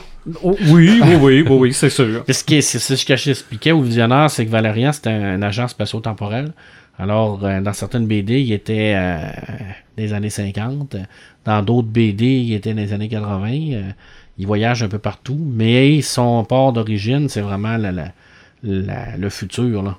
Fait qu'avec un paquet de, de, de, de- de bébites qui sortent de nulle part, puis qui, qui arrivent, qu'on sait pas, là. Fait que c'était vraiment bien fait. La oui, BA est vraiment, vraiment bien faite. Je sais pas comment les amis français l'ont trouvé, parce que je sais que Luc Besson en France n'est pas toujours aimé. On n'est jamais euh, nul les prophètes dans son pays, hein, comme, comme on dit. là. Mais euh, en tout cas, moi, pour ma part, je suis un grand fan de cette BD. J'ai été très, très satisfait. Ouais. Alors, c'est l'important. Ben oui. le meilleur critique, c'est toujours nous-mêmes. Mais euh, je pense que je vais te faire plaisir, euh, Marc, après avoir vu la bande-annonce. Ça me donne le goût de lire la BD. Ben, tant mieux. Et je pense que c'est. Là, je suis en train de finir Civil War 1. Lorsque je vais terminé ça, je pense que je vais demander conseil pour euh, choisir une BD de, de ce film-là. Et je tu pense que je vais. prends l'intégrale. Tu commences avec l'intégrale tome 1, partie, partie 1, partie 2. Je pense que je vais me lancer là-dessus parce que le, vraiment- le, le, le, le film m'a- est venu me chercher. Ouais. Il est venu me chercher, mais je le connaissais pas. Alors, euh, je pense que, comme tu dis, il faut trop partir par la base. Alors, euh, Oui, moi, je mais vais y s'il y a certaines gens qui pensent que le livre n'est pas important, c'est le fun, c'est important Ben, des fois de partir non, par la base. Puis toi, tu as réussi à me convaincre que tout doit partir de la base de la BD et je pense que je suis en train Ben, tranquillement souvent, de ben, revenir à la BD et, et souvent moi ce que je faisais le soir quand je me couchais je prenais mon téléphone je checkais des affaires à cette heure j'ai fermé mon téléphone je Mais, me prends mais le BD le contraire est, le contraire est bon aussi. Des fois, c'est des livres qui partent de séries télé ou qui partent de films. Fait que c'est important Mhm. de tu lis le livre de dire oh un peu là ça c'est exemple Alien. Alien c'est Ouais. un à la base c'est un film. Il y a un paquet de trucs qui a été fait Star Wars. Ouais. C'est un film. Il y a un paquet de trucs qui a été fait avant, mais la base c'est le film. Donc Ouais. c'est important de connaître la base. Que ce soit film, BD, Tout à fait d'accord. livre, jeux vidéo. Euh, Parce qu'il y a un paquet de, livres qui ont été écrits sur Assassin's Creed par la base. C'est quoi? C'est un C'est jeu un vidéo. jeu. C'est ça Oui. Alors, il faut connaître toujours d'où c'est parti pour bien apprécier l'œuvre. Mais c'est sûr qu'il y a quelque chose qui t'éteint aussi. ah Ben, ça j'ai un hâte ça deuxième- j'ai hâte ça J'ai j'ai un hâte deuxième, je m'allume. Ah, Ben, on pas le temps, de toute façon, on va dépasser. Je suis en train de lire, euh, je suis en train de lire un, un- un truc qui s'appelle euh, euh, les quêtes oniriques de la cité inconnue, qui est un livre français. Qui, euh, c'est J'avais hâte que tu m'en parles C'est quatre histoires de inspirées des œuvres de Lovecraft. Et à l'intérieur, il y a un inédit de Carter qui aurait été écrit par Lovecraft, mais c'est pas encore, c'est pas, pas spécifié, mais c'est pas sûr. Mais bref, c'est pas du Lovecraft, mais c'est inspiré des œuvres de Lovecraft. Et comme je l'ai déjà dit, moi, la- toute la, la partie onirique de Lovecraft, c'est la partie que j'aime le plus. Alors pour l'instant, j'en ai la moitié de lu. J'avais des craintes, il y avait des amis qui m'ont dit oui, c'est très bon. Mais je confirme, c'est excellent. Et par contre, c'est dans le style de Lovecraft. Alors quand tu finis de lire une histoire, essaye pas de tout comprendre, tu comprends pas tout. C'est bon. Puis c'est drôle parce que dans le dans le livre, au début, il nous parle de Lindy de, Carter qui euh, ils ont eu l'autorisation en France de le publier. Il y a un petit texte qui dit qu'aux États-Unis, il y a une édition, une édition qui est en cours en anglais. Et euh, l'auteur nous dit elle devrait sortir en même temps que l'adaptation au cinéma des montagnes hallucinées de Guillermo del Toro. Autant dire jamais. Fait que on verra pour le moment jamais ça. mhm. Très très bon roman. Et mon samétain. Et là, je vais rester poli. OK. Euh, moi, c'est drôle, je, je, je gagerais pas là-dessus. Un groupe sur Facebook, c'est normalement un truc qu'on va faire pour discuter d'un sujet précis. Oui. Quand on parle de le groupe de Jean-Michel sur la passion du film, on discute de films. Quand on parle de les Geeks Québec, on discute de trucs, de trucs geeks. Quand on parle des crinqués de super-héros, on discute des trucs geeks de super-héros. Me semble. Alors les dudes qui débarquent là, puis qui commencent à nous faire chier avec leur politique, c'est pas la bonne place. OK? C'est un groupe de geeks. Si vous voulez parler de politique, allez parler sur les groupes de politique. Ça, on appelle ça le respect. Mhm. Et il y a des gens qui n'ont pas de respect. Des fois, on appelle ça des trolls. Oui, mais des fois, on appelle ça des connards aussi. Ah oui. Alors ok. récemment, on en a vu quelques-uns connards. Alors si les gens qui se reconnaissent dans mes propos sont mécontents, ils m'envoieront un, beau petit courriel. Ça va me faire plaisir de leur parler. Mais moi, je serais bien surpris que ce soit des gens qui prennent la peine d'écouter notre podcast en direct. pas. Alors Ouais. c'est parce que c'est une question de respect. C'est sûr. Il y a des gens qui prennent le temps de créer des groupes pour discuter d'une passion. Ben, moi, si euh, toi, tu veux pas parler de ça puis que tu veux parler d'autre chose, j'ai aucun problème avec ça, mais va le faire sur Ouais. le bon média. Puis en plus, ce qui, ce, qui ce qui dans ces groupes-là aussi, ce qu'il faut comprendre aussi, c'est qu'on est là pour discuter, débattre, apprendre des choses, s'instruire, avoir du plaisir. Et, tu sais, je veux dire, euh, euh, moi, dans ces groupes-là, j'apprends beaucoup de choses encore aujourd'hui. Mais quand t'es à côté de la traque, ben là, regarde, je pense que tu utilises, euh, comme on dit, on utilise les mots polis pour leur demander. Mais je pense avant tout, c'est vraiment pour apprendre des choses et il faut faire attention. La ligne, des fois, est mince, hein? Oui, puis euh, tu sais, y a- y a- des fois, il y, a des- il y a des degrés hein, dans, dans différentes euh, statuts. Fait que les gens arrêtez de prendre tout au premier degré aussi. Là. Ouais. C'est bien des fois de, de faire aussi leur. euh, Ben, c'est parce que des l'écrit, t'as pas l'émotion. ben voilà, C'est qu'il y en a des fois qui prennent ça euh, un petit peu trop au sérieux. littéral. Alors, la morale de cette histoire, quand on parle de geek, quand on parle de film, ben, laissez-nous tranquilles avec vos théories trompistes et politiques. Ce n'est pas la place. Respectez, s'il vous plaît, les Effectivement. J'ai Voilà. été poli. As-tu vu comment j'ai été poli? Non, non, ben, je, je- je- c'est- c'est- Il a c'est- travaillé fort, il a J'ai travaillé j'ai fort. été beaucoup plus poli là que dans mes commentaires quand j'ai demandé à Martin de sortir les vidanges. Euh, bon, Ceci dit, Ceci dit, Ceci c'était dit- mon samétain. visionneur, ton Euh, ça m'éteint. Ah, écoute, honnêtement, j'ai pas vraiment de. Euh, j- On en a parlé un peu, Doctor Strange, je voulais comme aborder un peu. Euh, Valériane aussi, je voulais comme, euh, je pense à s'y dit. Euh, mon euh, cette semaine, j'ai vu, euh, ben, euh, Sylvain y en a discuté un petit peu aussi, là, le costume du vautour Oui, oui, oui. dans Spider-Man. Euh, honnêtement, je le trouve assez ordinaire, je le trouve cheapette, je le trouve... Je comprends pas pourquoi ils font des costumes comme ça. Je dis pas qu'il faut absolument que ça soit futuriste ou euh, nostalgique. On pourrait peut-être avoir un, un juste milieu. Euh, on peut avoir un peu de l'ancien mélangé avec du 2016. Tu On peut faire un beau mix. Là, ça va l'air d'un costume de G.I. Joe. Oui. OK. fait. Et en plus, il porte un casque. Ouais. Ce que le vautour ne porte pas, il n'y a pas de casque. Donc, j'essaie de comprendre un peu le lien de tout ça. Moi, ce comme, ce costume-là m'éteint. Cependant, j'avais dit la même affaire de Black Panther, que je trouvais son costume il était terne, plate. Là, avec un petit peu d'effets spéciaux, ils en ont fait le meilleur costume. Donc, euh, je vais attendre la première bande-annonce pour me porter un jugement, mais pour le moment, ça m'éteint ce costume. Mhm. Et Red the Gamer? Euh, j'ai cherché un peu parce qu'à un moment donné, euh, justement, il y a trop de, de stock, euh, comme Pepperman disait tantôt, euh, qui sont euh, beaucoup sujets euh, élections et ainsi de suite. Puis à un moment donné, tu te dis, mais t'as un peu là, je vais revenir à ma vraie vie, là, qui est. Je suis un geek. Oui. Fait que. En faisant mes recherches pour les jeux puis tout ça, je me suis rendu compte. Puis, puis tu sais, ça fait longtemps que je, le- je le vois, puis ça fait longtemps que ça me pète d'en face, mais là, je me suis mis à la place du visionneur. Puis là, je me suis dit, mais my god, c'est vrai, on a fait un méchant saut question film. Puis quand j'ai vu les, les- le gameplay, puis je parle pas des bandes annonces, quand j'ai vu le gameplay comme il faut de Battlefield, puis de Call of Duty euh, euh, Infinite War, euh, on est ailleurs, là. Pour vrai, là, euh, le gameplay là, qui ressent. Qui, le gameplay qui est meilleur que les, derniers, dernières cinématiques que tu voyais dans des jeux que tu te disais, hey, mais mon dieu, c'est donc bien bien fait, là. Euh, sérieusement, on, est, on a fait un méchant saut question jeu, là. Puis on a peut-être la preuve avec ça qu'éventuellement les films vont se faire comme ça. Ben, ça coûterait moins cher d'acteur, probablement, Ben, mais plus cher moi de- je pense qu'on s'enligne tranquillement vers ce genre-là, mais bon, gars. Mais ça, ça c'est un autre débat probablement. Il y a du monde qui vont dire où c'est que tu t'en vas, là, mais bon. Mais je, je partage un peu. hein. Il y a ou, ou essayer de, de, de partager un film avec des vrais acteurs, puis euh, ça, ça s'en vient aussi. Ouais.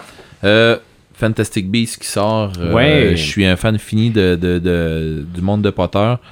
Euh, ben, du monde de J.K. Rowling que, J.K. Rowling nous a offert. Puis euh, c'est pas le train que je tripe sur la, sur, la madame, mais je me dis que le monde qu'elle a, qu'elle a fait, euh, moi, ça vient me chercher beaucoup. Puis euh, Fantastic Beasts, ben, je viens de finir de lire euh, le, petit livret pour la xème fois.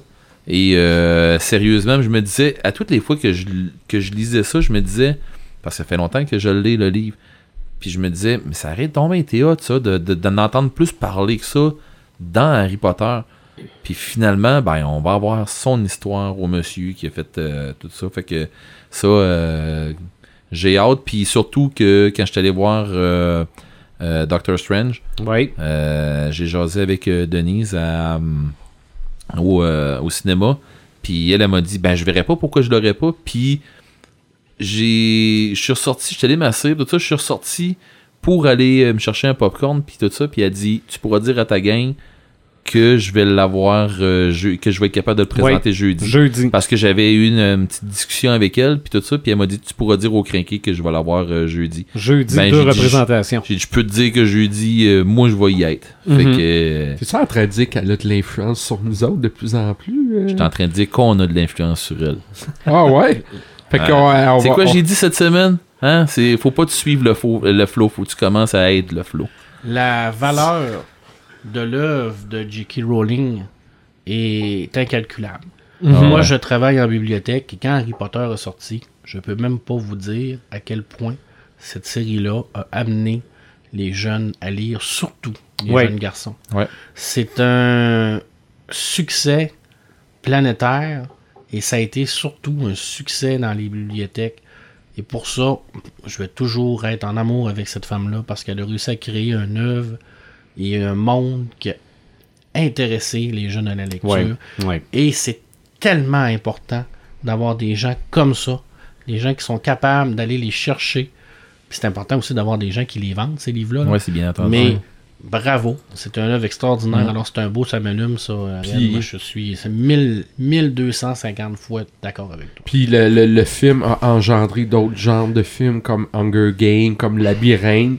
Ils ont engendré tout ce genre Ben, a- aussi. on s'est rendu compte qu'il y avait une clientèle. C'est ça. Fait que là, ils ont fait des genres comme ça. là. Ouais, Et ouais. c'est- et c'est- et c'est tant mieux. Euh, ça m'éteint. J'en ai deux, vite fait. Euh, toutes les wargames, la majorité des wargames qui jouent euh, question jeux vidéo, euh, la majorité sont faits pour beaucoup plus du PVP que, les, que, que mettre l'énergie sur des scénarios. Tu sais, je l'ai dit tantôt dans, mon- top. Euh, ceux qui. Ceux, que, j'avais trippé le plus, c'était pas des jeux que je jouais en PVP. C'était des jeux qui étaient poignants, puis qui tu rentrais dans le scénario, tu t'attachais à ton, personnage, puis t'avançais, tout ça, puis il y avait vraiment de quoi rendu au bout. Maintenant, euh, après euh, quelques heures, après quelques missions de, de, de solo, ben t'as plus le choix de jouer en PVP, puis oui, ok, ça va, ça va t'emmener du jeu pour X temps, puis tu vas en avoir longtemps à te battre contre tes autres joueurs, mais ça va chercher une catégorie de joueurs, et les- la catégorie de joueurs que, à laquelle j'appartiens sont s'ennuient des jeux qui ont des, euh, des scénarios. Ça, Ouais. c'est euh, c'est pas un gros ça m'éteint, mais je veux dire, euh, quelque part, euh, il faudrait que je me garage dans d'autres styles de jeux, c'est tout. Ok. Euh, J'en ai un autre un peu plus gros, euh, ça m'éteint, c'est. On, on est tous un petit peu responsables de ce qui s'est passé, mais. euh, tu sais, mettons, je parle du, du Vidéotron ici, là, qui, Ouais. qui, où est-ce qu'on pouvait louer des, des jeux, puis ainsi de suite. Maintenant, tu sais, oui, euh, tu peux te ramasser encore des films en streaming. Oui, maintenant, il y a plein de gens qui vont pirater des jeux. Ben, encore pas des les jeux, mais des, des- je, parle, je parle pas des jeux de, de films, pis tout ça. Tu peux les louer, les films, sur Google Play. Oui, oui, c'est ça. Puis, mais tu peux en louer euh, sur euh, Apple TV, YouTube. tu peux- YouTube, puis des affaires de même. Oui, tu peux faire ça Sur encore. Amazon, sûrement. Puis aussi. oui, euh, puis je veux dire, on parle d'une gang de, de, de geeks, là, on se le cachera pas, là. Puis oui, il y a du monde qui en pirate, puis Ah oui. puis bon. Là où ce que je veux en venir, c'est que dans notre coin ici, un Vidéotron tient pas, euh, se garde pas en vie. Euh, on fait quoi, nous, les gamers, quand on veut essayer un jeu, on veut louer un jeu pour une fin de semaine, avant de se dire, je vais dépenser 100$ pièces Pour l'acheter. pour l'acheter Ouais. sans savoir si, oh yeah, euh, je tripe sur un maudit temps. Puis là, tu te dis, Ah, Je peux plus le faire, là. je peux plus le faire, je vais où? Et s'il y a quelqu'un qui est capable de me dire, fais ça, Red, de même tu vas être capable de pouvoir essayer des jeux, ben dites-moi-le. Si je peux juste louer, c'est sûr que sur euh, euh, PS Store, je pense, il y en a une façon de. En tout cas, je sais qu'il Il y a une des façon de démos faire des de- fois, peut-être. ouais. oui, mais si je veux ce jeu-là, puis je veux pas juste louer le bout de démo ou le bout de PVP, je veux jouer une mode solo. Ou, tu sais, Une fin de semaine une- d'attente. Ouais, c'est ça. Ben, j'ai plus ça. Puis, Mm. sérieusement, là, c'est. Tu sais, euh, on- je, ben, je- je savais qu'on on allait faire notre, notre podcast, puis c'était quoi le sujet, tout ça. Tu me cries-tu que Battlefield, puis euh, Call of Duty, je les aurais ramassés pour les jouer? Tu sais, j'aurais joué à ça, puis je vous aurais fait une critique autrement que là, là. Tu sais, je veux dire, euh, T'es limité, là. ben, j'étais un peu T'es limité. limité. Puis, à quelque part, c'est. euh, ben, achète-les.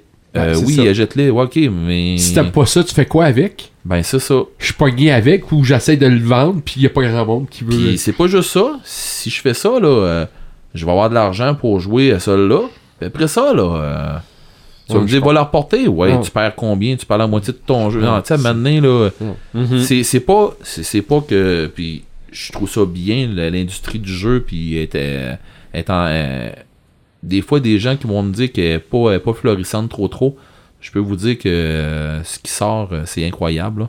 Mhm. Fait que euh, si elle se porte mal, ben je trouve qu'elle se porte bien dans son dans, Ah ouais. dans son mal. Ah ouais. Mais sinon, ben ça vient tannant un peu d'essayer Mhm. de dire ok, j'aimerais ça essayer.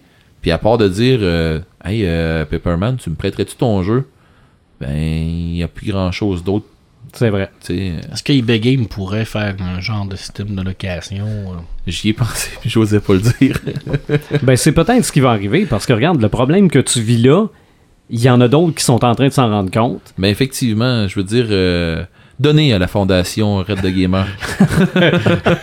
Ou demander à André Brisebois de eBay Games de partir. De, euh, de faire pression de sur la faire compagnie. pression sur la compagnie pour partir un système de location. hey, garde, je vais, je vais vous dire de quoi, là. Si André, tu nous écoutes, là, ben, pas de problème. Tu, tu te serviras un peu de montant à moi pour faire ton.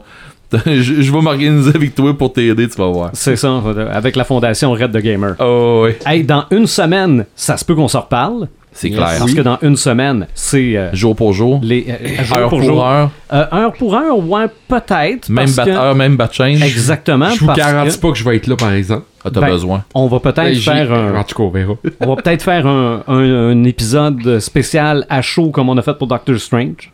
Oui. On va essayer de faire ça ici et non. Ouais, non, non, là, on va faire ça, on va faire ça ici euh, pour Parce les, qu'on a vu les, les euh, animaux fantastiques. euh, On a vu les, les limites de notre première idée de faire ça en public. là. Ben, faut le dire, on va voir les animaux fantastiques, puis on va faire une critique à chaud du film. Tout de suite après, Prochain- avec... euh, Prochain podcast. Ben, Pas- ça- pas- non, pas le- le- pas le prochain podcast, mais ça, c'est rien que. Un hors-série. Un hors série. va être Doctor hors-série. Strange, ouais. En série, peut-être que le prochain podcast, on va parler de Noël. là. L'épisode Ah, spécial on 2. pourrait sortir Prochain des- podcast, on pourrait même se garrocher dans un Potter World puis se faire des. Vraiment? OK. Pourquoi On verra. pas? Bon. Puis se faire après ça un.